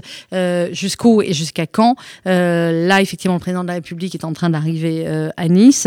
Simone Rodan-Benzaken, qu'est-ce qu'on peut attendre de nouveau dans cette période si particulière pour la France, avec effectivement ce confinement qui va démarrer en plus demain? Je ne suis pas, je ne suis pas sûre qu'il faut attendre quelque chose de nouveau. Le président a effectivement euh, fait des déclarations très claires. Je pense que les premiers actes ont été faits euh, avec le ministre de l'Intérieur, euh, des déclarations, la dissolution de certaines associations, de mosquées, les fermetures, etc. Donc je pense qu'il faut tenir bon. Et ça va être très très long. il ne faut pas penser que ça va s'arrêter comme le confinement à un moment dans quelques semaines ou dans quelques mois. dans quelques mois, ça va durer, ça va durer très longtemps. Euh, et il va falloir qu'on tienne euh, tous collectivement. Le problème n'est pas uniquement, vous parliez tout à l'heure du fait que ce n'est pas uniquement un problème ici ou, en ce moment, c'est un problème euh, européen, c'est un problème mondial. qui existe partout, dans toutes les sociétés, et donc il va falloir tenir et tenir bon longtemps. c'est épuisant. il y a bien évidemment aussi le risque de, de, la fracture au sein de la société les gens sont à bout. Effectivement, aussi, vous parlez du, confinement, de, la, de, la, de, la, situation euh, socio-économique économique dans ce pays. Mais il va falloir, falloir tenir bon. Un mot également, Simone Rodan-Banzakian, je crois que vous deviez mettre en place une, euh, une cérémonie, un projet Tree of Life. Euh, oui, non, ça c'est pas ça c'est pas nous. Il y a eu juste hier, on a, je sais pas si vous parlez de ça, mais il y a eu hier donc effectivement l'anniversaire euh, de, des deux ans euh, de l'attentat euh, à Pittsburgh. Tout à fait. et donc, et donc effectivement, dans ce contexte, nous avons publié hier une étude sur l'antisémitisme aux États-Unis, qui ressemble un peu à celle que nous avons publiée ici en France, c'est-à-dire qui analyse à la fois la situation de l'antisémitisme vue par les Américains juifs et par le reste de la société américaine. Et je dois dire que c'est pas extrêmement encourageant parce qu'on voit qu'il y a un énorme décalage, il y a une très grande inquiétude au sein de la, communauté juive américaine qui monte et euh, un manque de prise de conscience je dirais, du reste de la société américaine. Donc euh, ça aussi, malheureusement, comme toujours, l'antisémitisme est un signe annonciateur d'une crise beaucoup plus profonde au sein des sociétés. Et donc effectivement, aux États-Unis, on voit la même chose arriver que nous avons vu ici il y a 20 ans. avec le début de l'antisémitisme et une société qui se délite petit à petit. Merci beaucoup Simone Rodan-Benzaken d'être, euh, d'avoir été avec nous euh, ce matin pendant cette édition spéciale. Je rappelle que vous êtes la directrice Europe de l'American Jewish Committee. Merci. Euh, Rudy, merci. Rudy Sada, on va voir avec vous les, les, réactions qui continuent d'arriver bien évidemment et dans quelques instants nous serons en ligne avec Jérôme Coulioli qui est président du CRIF Côte d'Azur. Évidemment comme à chaque fois en édition spéciale, vous le savez, l'émission se construit au fur et à mesure que bien les informations nous parviennent et que les invités sont prêts à, à intervenir. Les réactions Rudy oui, Sandrine, elles sont euh, nombreuses évidemment dans la classe politique euh, française, mais également euh, dans le monde entier. Hein. Le, pape, le pape François a pris pour les victimes. Le terrorisme et la violence ne peuvent jamais être acceptés. Boris Johnson, le Premier ministre britannique, se dit sous le choc après ce qu'il cite comme une attaque barbare. Angela Merkel, la chancelière allemande, exprime sa solidarité avec la France et la Turquie condamne également fermement cet attentat. Nous sommes en ligne euh, à présent, merci euh, Rudy. Nous sommes en ligne euh, à présent avec Jérôme Coulioli, président du CRIF Côte d'Azur. Bonjour. Bonjour. Merci beaucoup d'être en ligne avec nous. évidemment, votre, votre réaction et, et au-delà de cela, expliquez-nous un petit peu ce qui, ce qui se passe actuellement à Nice et, et dans toute la région. Bah, écoutez, la réaction d'abord, c'est une réaction de, de, de pensée euh, et de soutien pour les, les, familles des victimes, avec une, une, nouvelle souffrance sur des sur des plaies qui sont à peine pensées sur l'attentat de Nice de, de, juillet 2016 et à nouveau la, la, la ville est, est, frappée. Et puis au-delà de la ville c'est la France et les valeurs qu'elle défend qui sont frappées aujourd'hui une nouvelle fois. Donc d'abord un, un, sentiment de, de, soutien et, et, de solidarité important. euh, envers euh, ces victimes, leurs familles, envers le diocèse de Nice, envers l'Église catholique de France et envers tout simplement les Français. Et la communauté juive fait partie de, de, de ces Français touchés euh, de la même manière depuis, depuis des années. Et donc euh, aujourd'hui, beaucoup, beaucoup d'émotions, de la révolte aussi, et puis un sentiment de, de vouloir avancer de manière solidaire euh, aux côtés, de, aux côtés, je l'ai dit, de, de, de l'Église catholique qui est aujourd'hui touchée en, en, en son sein. Euh, le président de la République est en train d'arriver euh, à, l'église, à Notre-Dame, euh, à Nice. Est-ce que vous allez vous rendre sur les, sur les lieux? Comment, comment ça se passe? Bah, Écoutez, je, ne sais pas encore. En tout cas, pour le moment, on, est plus dans le, dans, le recueil d'informations et le, la sécurisation des sites, que ce soit des sites évidemment de, des lieux de culte dans, dans, leur, dans leur ensemble et puis même de manière plus générale une sécurisation du territoire. Euh, on est aussi dans l'expectative de ce qui va se passer sur les, les heures et les, et les, jours à venir, puisqu'on est passé maintenant en urgence attentat. On va être mmh. évidemment tous concernés. Et donc euh, aujourd'hui plus dans, dans, dans, la vigilance et dans l'action que dans savoir dans le fait de savoir si euh, oui ou non euh, telle ou telle réaction euh, politique va être euh, accompagnée de, notre présence ou pas. Euh, Jérôme Coulioli, merci beaucoup d'avoir été avec nous. Je rappelle que vous êtes le président du CRIF de la région Côte d'Azur et que vous témoignez en direct sur RCJ. Merci beaucoup. Je vous remercie. Merci à vous. Rudy Sada, on continue cette émission euh, spéciale jusqu'à 14h. Euh, Effectivement, on va rappeler peut-être pour les auditeurs qui euh, eh bien, se brancheraient dès maintenant sur RCJ ce qui s'est passé à Nice ce matin et on en sait un petit peu plus effectivement sur le, sur le déroulé de cet attentat terroriste alors que le président de la République est en train d'arriver effectivement à Nice. Ah il était près de 9h donc à Nice, près donc de Notre-Dame. Notre-Dame de, Nice, l'assaillant est entré donc dans la basilique Notre-Dame en, possession d'un sac. Et dans ce sac, il y avait plusieurs euh, couteaux. Et donc, il attaque euh, trois personnes. une femme de 70 ans, c'est une habituée de l'église. Cette dame aurait été donc décapitée. Un homme d'environ 45 ans a été égorgé. C'était le gardien, le, sacristain donc de, cette basilique. Et puis la troisième victime est une passante, une femme d'environ 30 ans. Elle a été frappée à plusieurs reprises et elle a succombé à ses blessures dans un bar qu'elle avait réussi à atteindre à proximité pour, pour demander de, de l'aide. Euh, quelques minutes donc après l'attaque, la police municipale est, intervenue. Elle a ouvert le feu euh, sur euh, l'assaillant pour mhm. le neutraliser. Et puis à 9h30, le, raid hein, est arrivé sur place à la recherche d'éventuels complices d'autres d'autres auteurs. Ils ont retrouvé donc à l'intérieur de l'église un second sac. Il a été déminé. On y a trouvé donc des couteaux de cuisine. D'autres sacs présents sur les lieux sont également en cours de déminage. Alors, l'auteur aurait 25 ans, selon nos confrères d'Europe 1. Il s'appellerait Brahim. Il a immédiatement reconnu euh, les faits. Il mhm. n'avait pas de papier d'identité, il n'avait pas de téléphone. Euh, la police euh, technique et scientifique essaye maintenant de confirmer hein, son identité. Il a été transporté dans un hôpital donc de, Nice et, lors de son transport en état d'urgence absolue, il n'a cessé donc de crier Allah Akbar à plusieurs reprises on, l'a dit, il y a eu une première réaction, une minute de silence à l'Assemblée euh, nationale. Euh, le Premier ministre Jean Castex, qui devait présenter le plan de reconfinement, a quitté euh, l'hémicycle pour se rendre directement à la cellule de, crise. Emmanuel Macron donc est attendu à Nice avec également le ministre de l'Intérieur, Gérard Darmanin, et le ministre de la Justice, Éric Dupont-Moretti. On l'a dit, sur le plan sécuritaire, le gouvernement a fait passer le plan Vigipirate en état d'urgence attentat. on a vu avec vous tout à l'heure les différentes euh, réactions politiques qui continuent effectivement euh, de nous parvenir. Nous sommes en édition spéciale sur RCJ jusqu'à 14h, une courte respiration musicale et on se retrouve juste après avec d'autres invités. À tout de suite.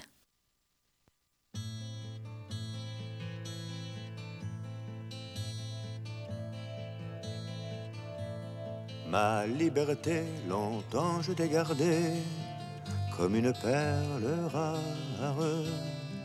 Ma liberté, c'est toi qui m'as aidé à larguer les amarres. On allait n'importe où, on allait jusqu'au bout des chemins de fortune. On cueillait en rêvant une rose des vents sur un rayon de lune. Ma liberté devant tes volontés, ma vie était soumise. Ma liberté, je t'avais tout prêté, ma dernière chemise. Et combien j'ai souffert pour pouvoir satisfaire toutes tes exigences. J'ai changé de pays, j'ai perdu mes amis pour gagner ta confiance.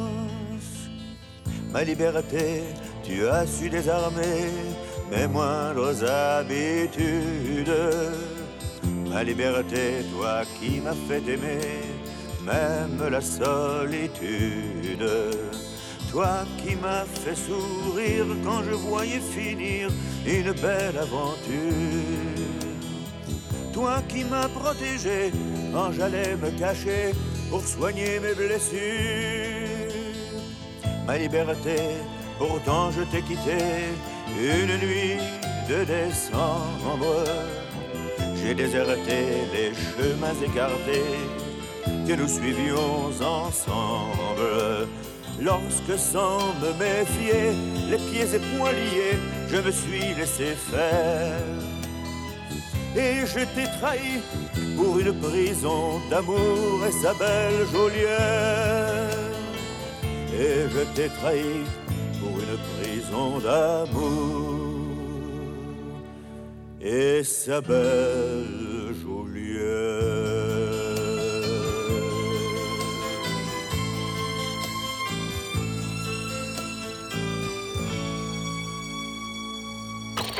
RCJ, édition spéciale. Nous sommes en édition spéciale depuis 12 heures sur RCJ et nous sommes à présent en ligne avec Lionel Seban, président du Fonds social juif unifié pour Nice. Lionel, bonjour. Bonjour. Merci d'être euh, avec nous. Euh, une réaction, évidemment, Lionel, à ce qui s'est passé euh, ce matin à Nice. Trois morts dans cet attentat terroriste islamiste. Oui, alors c'est un, un, choc pour Nice et, et, pour la communauté également. Parce que du coup, nous avons, bien sûr, nous sommes en soutien avec la communauté catholique pour cette attaque terroriste. Une fois de plus, c'est passé sur le sol français. Et euh, nous avons donc réactivé à Nice la cellule de crise de la communauté mhm. pour être très vigilant. Du coup, tout a été mis en place pour fermeture des écoles automatiques. Donc, toutes les écoles à Nice et les lycées sont fermés et tous les centres de culte sont fermés également jusqu'à nouvel ordre. Les synagogues ont été fermées et les écoles également. Toute la, en fait, tout ce qui est quasiment bâtiment public sur Nice a été fermé là. En ce moment, oui, c'est euh, le maire Christian Estrosi a décidé de tout euh, fermer, de tout protéger. Mhm. Et euh, voilà. Pour essayer de limiter au maximum les, une, une, éventuelle autre attaque terroriste. Vous êtes, dites-nous où vous êtes, Lionel, à Nice, et, quelle est l'atmosphère dans, dans, la ville, cette ville qui a déjà été si lourdement frappée par un autre attentat terroriste, on s'en rappelle, il y a quelques années, le 14 juillet dernier. quelle est, quelle est l'atmosphère ce matin à Nice? L'atmosphère est assez étrange parce qu'il y a des, bah, tout le quartier, moi j'habite pas trop trop loin du quartier où c'est passé, donc tout le quartier est bouclé. J'ai essayé de m'y rendre, mais c'était bloqué par les forces de police. Et donc, et les gens sont vraiment choqués parce que ça rappelle de très mauvais souvenirs. Et, euh, et, et enfin, voilà, donc les, les, habitants sont en, état de choc. Pour ceux qui ne connaissent pas bien Nice, cette, cette église qui a été euh, attaquée, c'est euh, un lieu qui est, qui est très connu dans Nice, c'est un lieu où, où les fidèles catholiques vont souvent? C'est un lieu emblématique puisque c'est la, la, grande église qui est sur l'avenue principale. Oui. Comme on dirait à Paris, les Champs-Élysées. D'accord. Donc là, elle se trouve sur l'avenue Jean Médecin. Et donc, c'est une des grandes églises de Nice où, voilà, tous les magasins sont à côté. C'est la grande artère commerçante. Donc, et je pense que certains voulaient aujourd'hui euh, profiter des derniers jours avant le, confinement pour faire leurs achats. Et donc, du coup, ça, voilà, c'est vraiment l'église, une des églises les plus connues de Nice. Merci beaucoup Lionel Seban pour votre témoignage. Je rappelle que vous êtes président du Fonds social juif unifié euh, à Nice et, euh, et, on est avec vous et on pense à vous. Merci beaucoup Lionel. Merci, merci bien. Rudy Sada, on va refaire un, dernier point sur euh, les informations. Est-ce qu'on en sait plus, sur Avignon où là encore il y a eu cette, attaque, mais contrairement à Nice, les informations sont un peu plus longues à parvenir, à nous parvenir oui, alors euh, en ce qui concerne Avignon, donc des policiers ont été attaqués et un homme a été euh, abattu. La piste terroriste pour l'instant n'est pas confirmée. Hein. Ce sont euh, des sources policières mhm. qui indiquent donc que l'homme a été abattu près, près, près de l'hôpital de Montfavet à 11h15. C'est en banlieue d'Avignon. selon les informations, donc l'individu a menacé les agents. Il était porteur donc d'une arme de poing.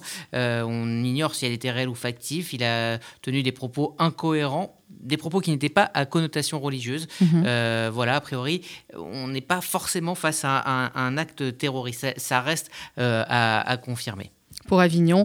Il euh, faut, rappeler quand même que c'est près d'un hôpital donc psychiatrique. Montfavet euh, à Avignon. Ceci peut-être euh, pourrait expliquer cela. On attend donc plus d'informations sur, sur Avignon, sur Nice. Vous l'avez dit, il y a de nombreuses réactions au fur et à mesure. Effectivement, le, le Vatican qui s'est exprimé tout à l'heure et qui a apporté son soutien aux victimes de cette attaque terroriste dans cette église de Nice qui a fait, on le rappelle, trois morts ce matin et plusieurs blessés. Dans les trois morts, il y a deux femmes et un homme, un homme qui était le le sacristain de, la basilique, euh, Rudy. Oui, absolument. C'était euh, le sacristain de la basilique. Il était euh, âgé d'environ 40-45 ans. il y a également deux autres victimes. Une femme âgée donc de 70 ans qui était une habituée de cette église qui, elle, a été décapitée. Et la troisième victime, c'est une femme d'une trentaine d'années. Elle a été frappée à, plusieurs reprises et elle a succombé à ses blessures en, essayant de se réfugier dans un bar à proximité. C'est terrible, on dit les mots au fur et à mesure que les informations nous parviennent. Euh, c'est comme ça quand on fait euh, euh, ce métier, qu'on est en édition spéciale. Et après, quand on va sortir de ce studio, on va se rendre compte de, des mots qu'on utilise et que ça fait la deuxième fois finalement en 15 jours en France, on a utilisé ce mot de décapitation. Il est 13h47 minutes sur RCG, on va continuer jusqu'à 14h. Richard Audier, le directeur général du Fonds social juif unifié, euh, va nous rejoindre dans euh, quelques instants euh, pour terminer cette édition spéciale. Restez avec nous, on est obligé de marquer une toute petite page de publicité. C'est grâce à cela aussi que la radio vit, c'est grâce à cela que nous pouvons vous informer en continu comme nous le faisons depuis ce matin 12h petite page de publicité. On se retrouve juste après. Entreprises, commerçants, artisans, services, institutionnels, associations. Vous souhaitez communiquer sur la fréquence juive? Contactez notre régie publicitaire Inexline au 06 03 47 98 36.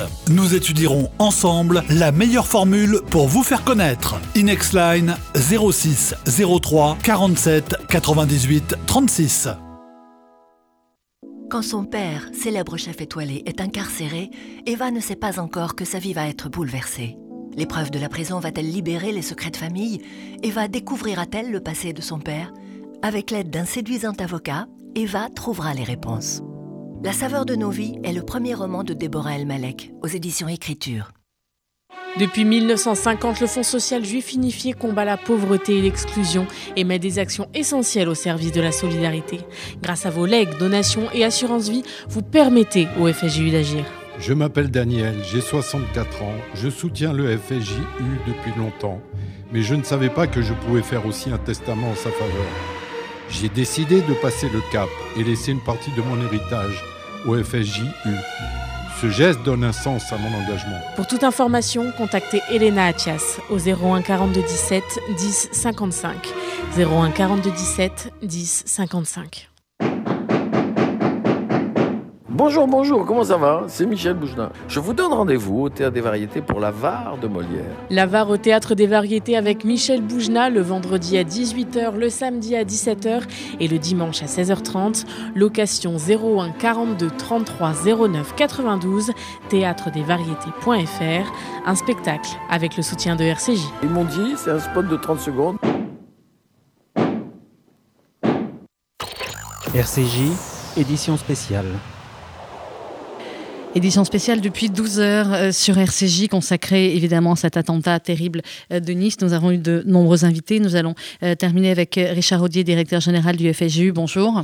Bonjour Sandrine, bonjour Rudy. Merci d'être avec nous. Je vais évidemment vous faire réagir, mais on était avec Rudy il y a quelques instants en train de se regarder et de se dire, voilà, pour la deuxième fois, en 10 jours, 15 jours, en France, nous sommes autour de cette table, nous sommes en édition spéciale et nous utilisons le mot de décapitation pour cette enseignant Samuel Paty, aujourd'hui pour cette femme qui était euh, en prière dans une église. Euh, trois morts, trois nouvelles euh, victimes d'un attentat terroriste islamiste en France.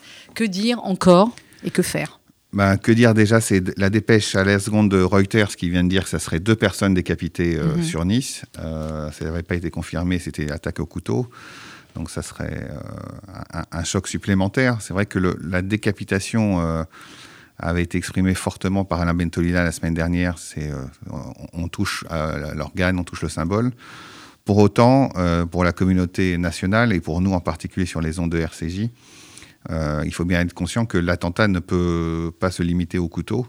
Donc on va, c'est un peu comme le Covid, on a un mhm. effet de halo très fort sur une situation, mais la situation sécuritaire elle est compliquée. On est en plan vigipirate renforcé, mais c'est un peu comme j'allais dire comme dans, dans, les films d'espionnage, euh, quand on est en alerte maximum et on nous dit il faut passer au plan suivant. on est au plan suivant de l'alerte maximale. Donc euh, les, les dire les habitudes, les pratiques, il faut que la communauté nationale et la communauté juive en particulier comprennent que euh, le cumul des deux, Covid plus situation sécuritaire, fait qu'il faut être raisonnable, c'est-à-dire euh, toutes les pratiques habituelles, les changer, modifier les parcours, mais c'est vrai pour tout le monde. Mhm. Respecter toutes les consignes, alors c'est toujours difficile, hein. nous on a 613 commandements normalement, et si on rajoute les consignes sécuritaires et les consignes du Covid, je pense qu'on est en, situation exponentielle. Pour autant, euh, je, pense qu'on a un effet de sidération de la semaine dernière avec Samuel Paty. On, on, a réagi, on avait les bras croisés et on ne savait pas quoi faire. Aujourd'hui, la solution pour les citoyens, c'est d'écouter les forces de l'ordre, écouter mhm. euh, les services de sécurité, respecter les normes. Tout le monde est une cible, on le voit bien aujourd'hui. Euh, le président Ariel Goldman euh, du Fonds social a tweeté cette histoire catholique de la France. effectivement, c'est la France qui est touchée. C'est Elisabeth Chemla le disait au micro de, de Rudy tout à l'heure. c'est plus la République, ça va au-delà. C'est-à-dire que la France est un symbole tout simplement de garder la tête haute, et c'est pour ça qu'on coupe les têtes, mais il faut rester vigilant sur les autres sujets.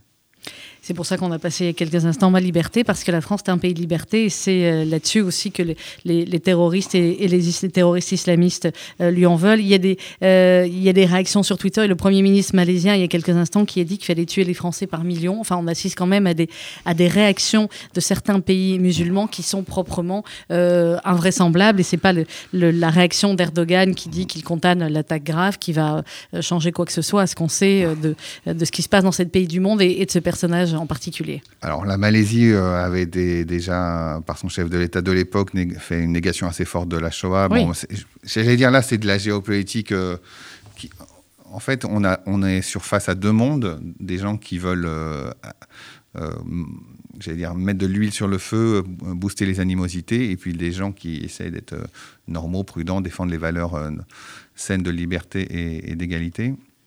Je pense qu'on rentre dans une période agitée on a la chance d'avoir un pays qui se bat sur les, bonnes valeurs. Mm. et, sur les antennes de, RCJ, on a, on a assisté depuis ce matin à, des témoignages très forts, que ce soit à Nice, à la mairie de Paris.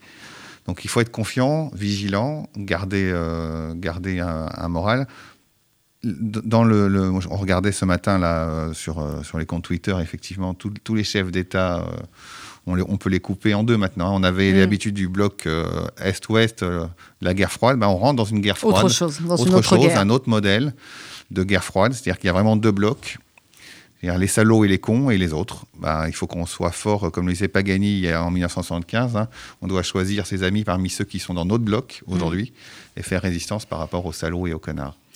Merci euh, Richard Audier. Rudy Saada, un dernier point. Oui, une dernière information. On n'en sait plus sur euh, l'identité euh, donc de l'assaillant du, terroriste. Ce serait un Tunisien, non pas âgé de, 25 ans, mais de 21 ans. Donc l'homme serait donc un Tunisien de, 21 ans de nationalité tunisienne. C'est en tout cas ce qu'annoncent nos confrères de Nice Matin à l'instant. on rappelle que le, terroriste est hospitalisé et que pendant toute la durée de, de son arrivée à l'hôpital, Christian Estrosi l'a dit, il répéter Allahu Akbar euh, en boucle. Merci beaucoup Rudy Saada, merci euh, pour cette édition spéciale depuis 12 heures que vous avez tenue avec de nombreux invités. Je rappelle que vous pourrez retrouver bien évidemment euh, sur le site internet de RCJ, radio-rcj.info, et bien le, replay de ces journaux, de cette édition spéciale et de tous nos invités également. On vous retrouve demain dans l'édition de 8 heures avec là aussi de nombreux invités.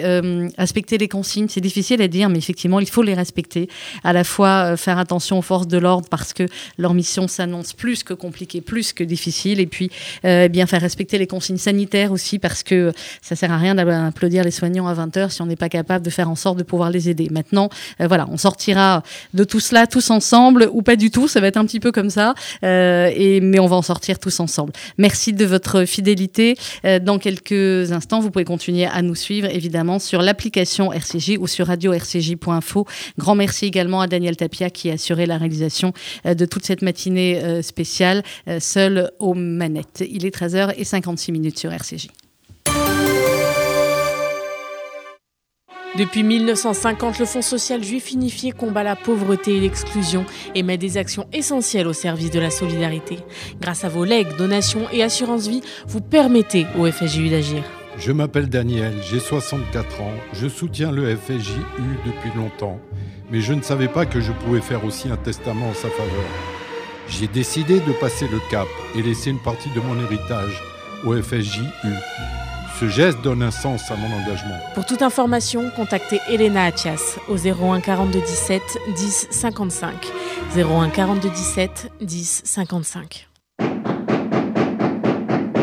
Bonjour, bonjour, comment ça va? C'est Michel Bougelin. Je vous donne rendez-vous au Théâtre des Variétés pour la VAR de Molière. La VAR au Théâtre des Variétés avec Michel Boujna le vendredi à 18h, le samedi à 17h et le dimanche à 16h30. Location 01 42 33 09 92, théâtredesvariétés.fr. Un spectacle avec le soutien de RCJ. Ils m'ont dit, c'est un spot de 30 secondes. RCJ, édition spéciale.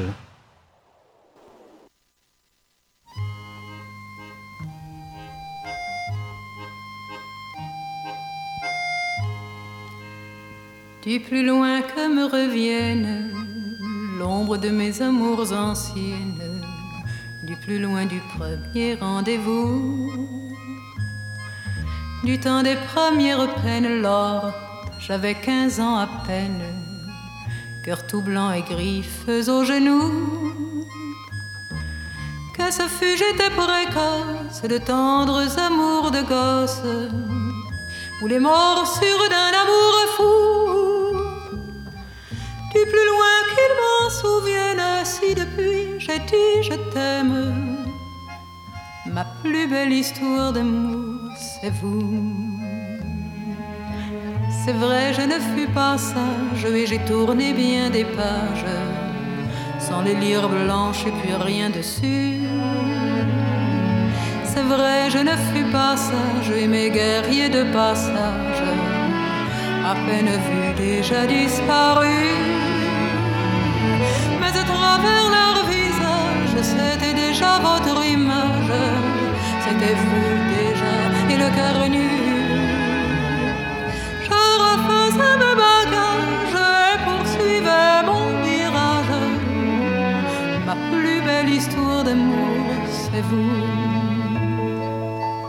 Sur la longue route qui menait vers vous, sur la longue route, j'allais le cœur fou. Le vent de décembre me gelait au cou. Qu'importe décembre, si c'était pour vous. Elle fut longue la route, mais je l'ai faite la route. Celle-là qui menait jusqu'à vous. Et je ne suis pas parjure si ce soir je vous jure que pour vous je lui faite à genoux. Il en eût fallu bien d'autres que quelques mauvais apôtres, que l'hiver ou la neige à mon cou, pour que je perde patience et je calme ma violence. Ma plus belle histoire d'amour,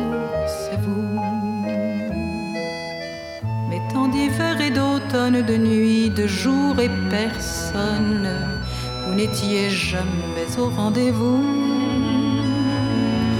Et de vous perdre en courage, soudain me prenait la rage. Mon Dieu, que j'avais besoin de vous. Le diable vous emporte, d'autres m'ont ouvert la porte. Heureuse, je m'en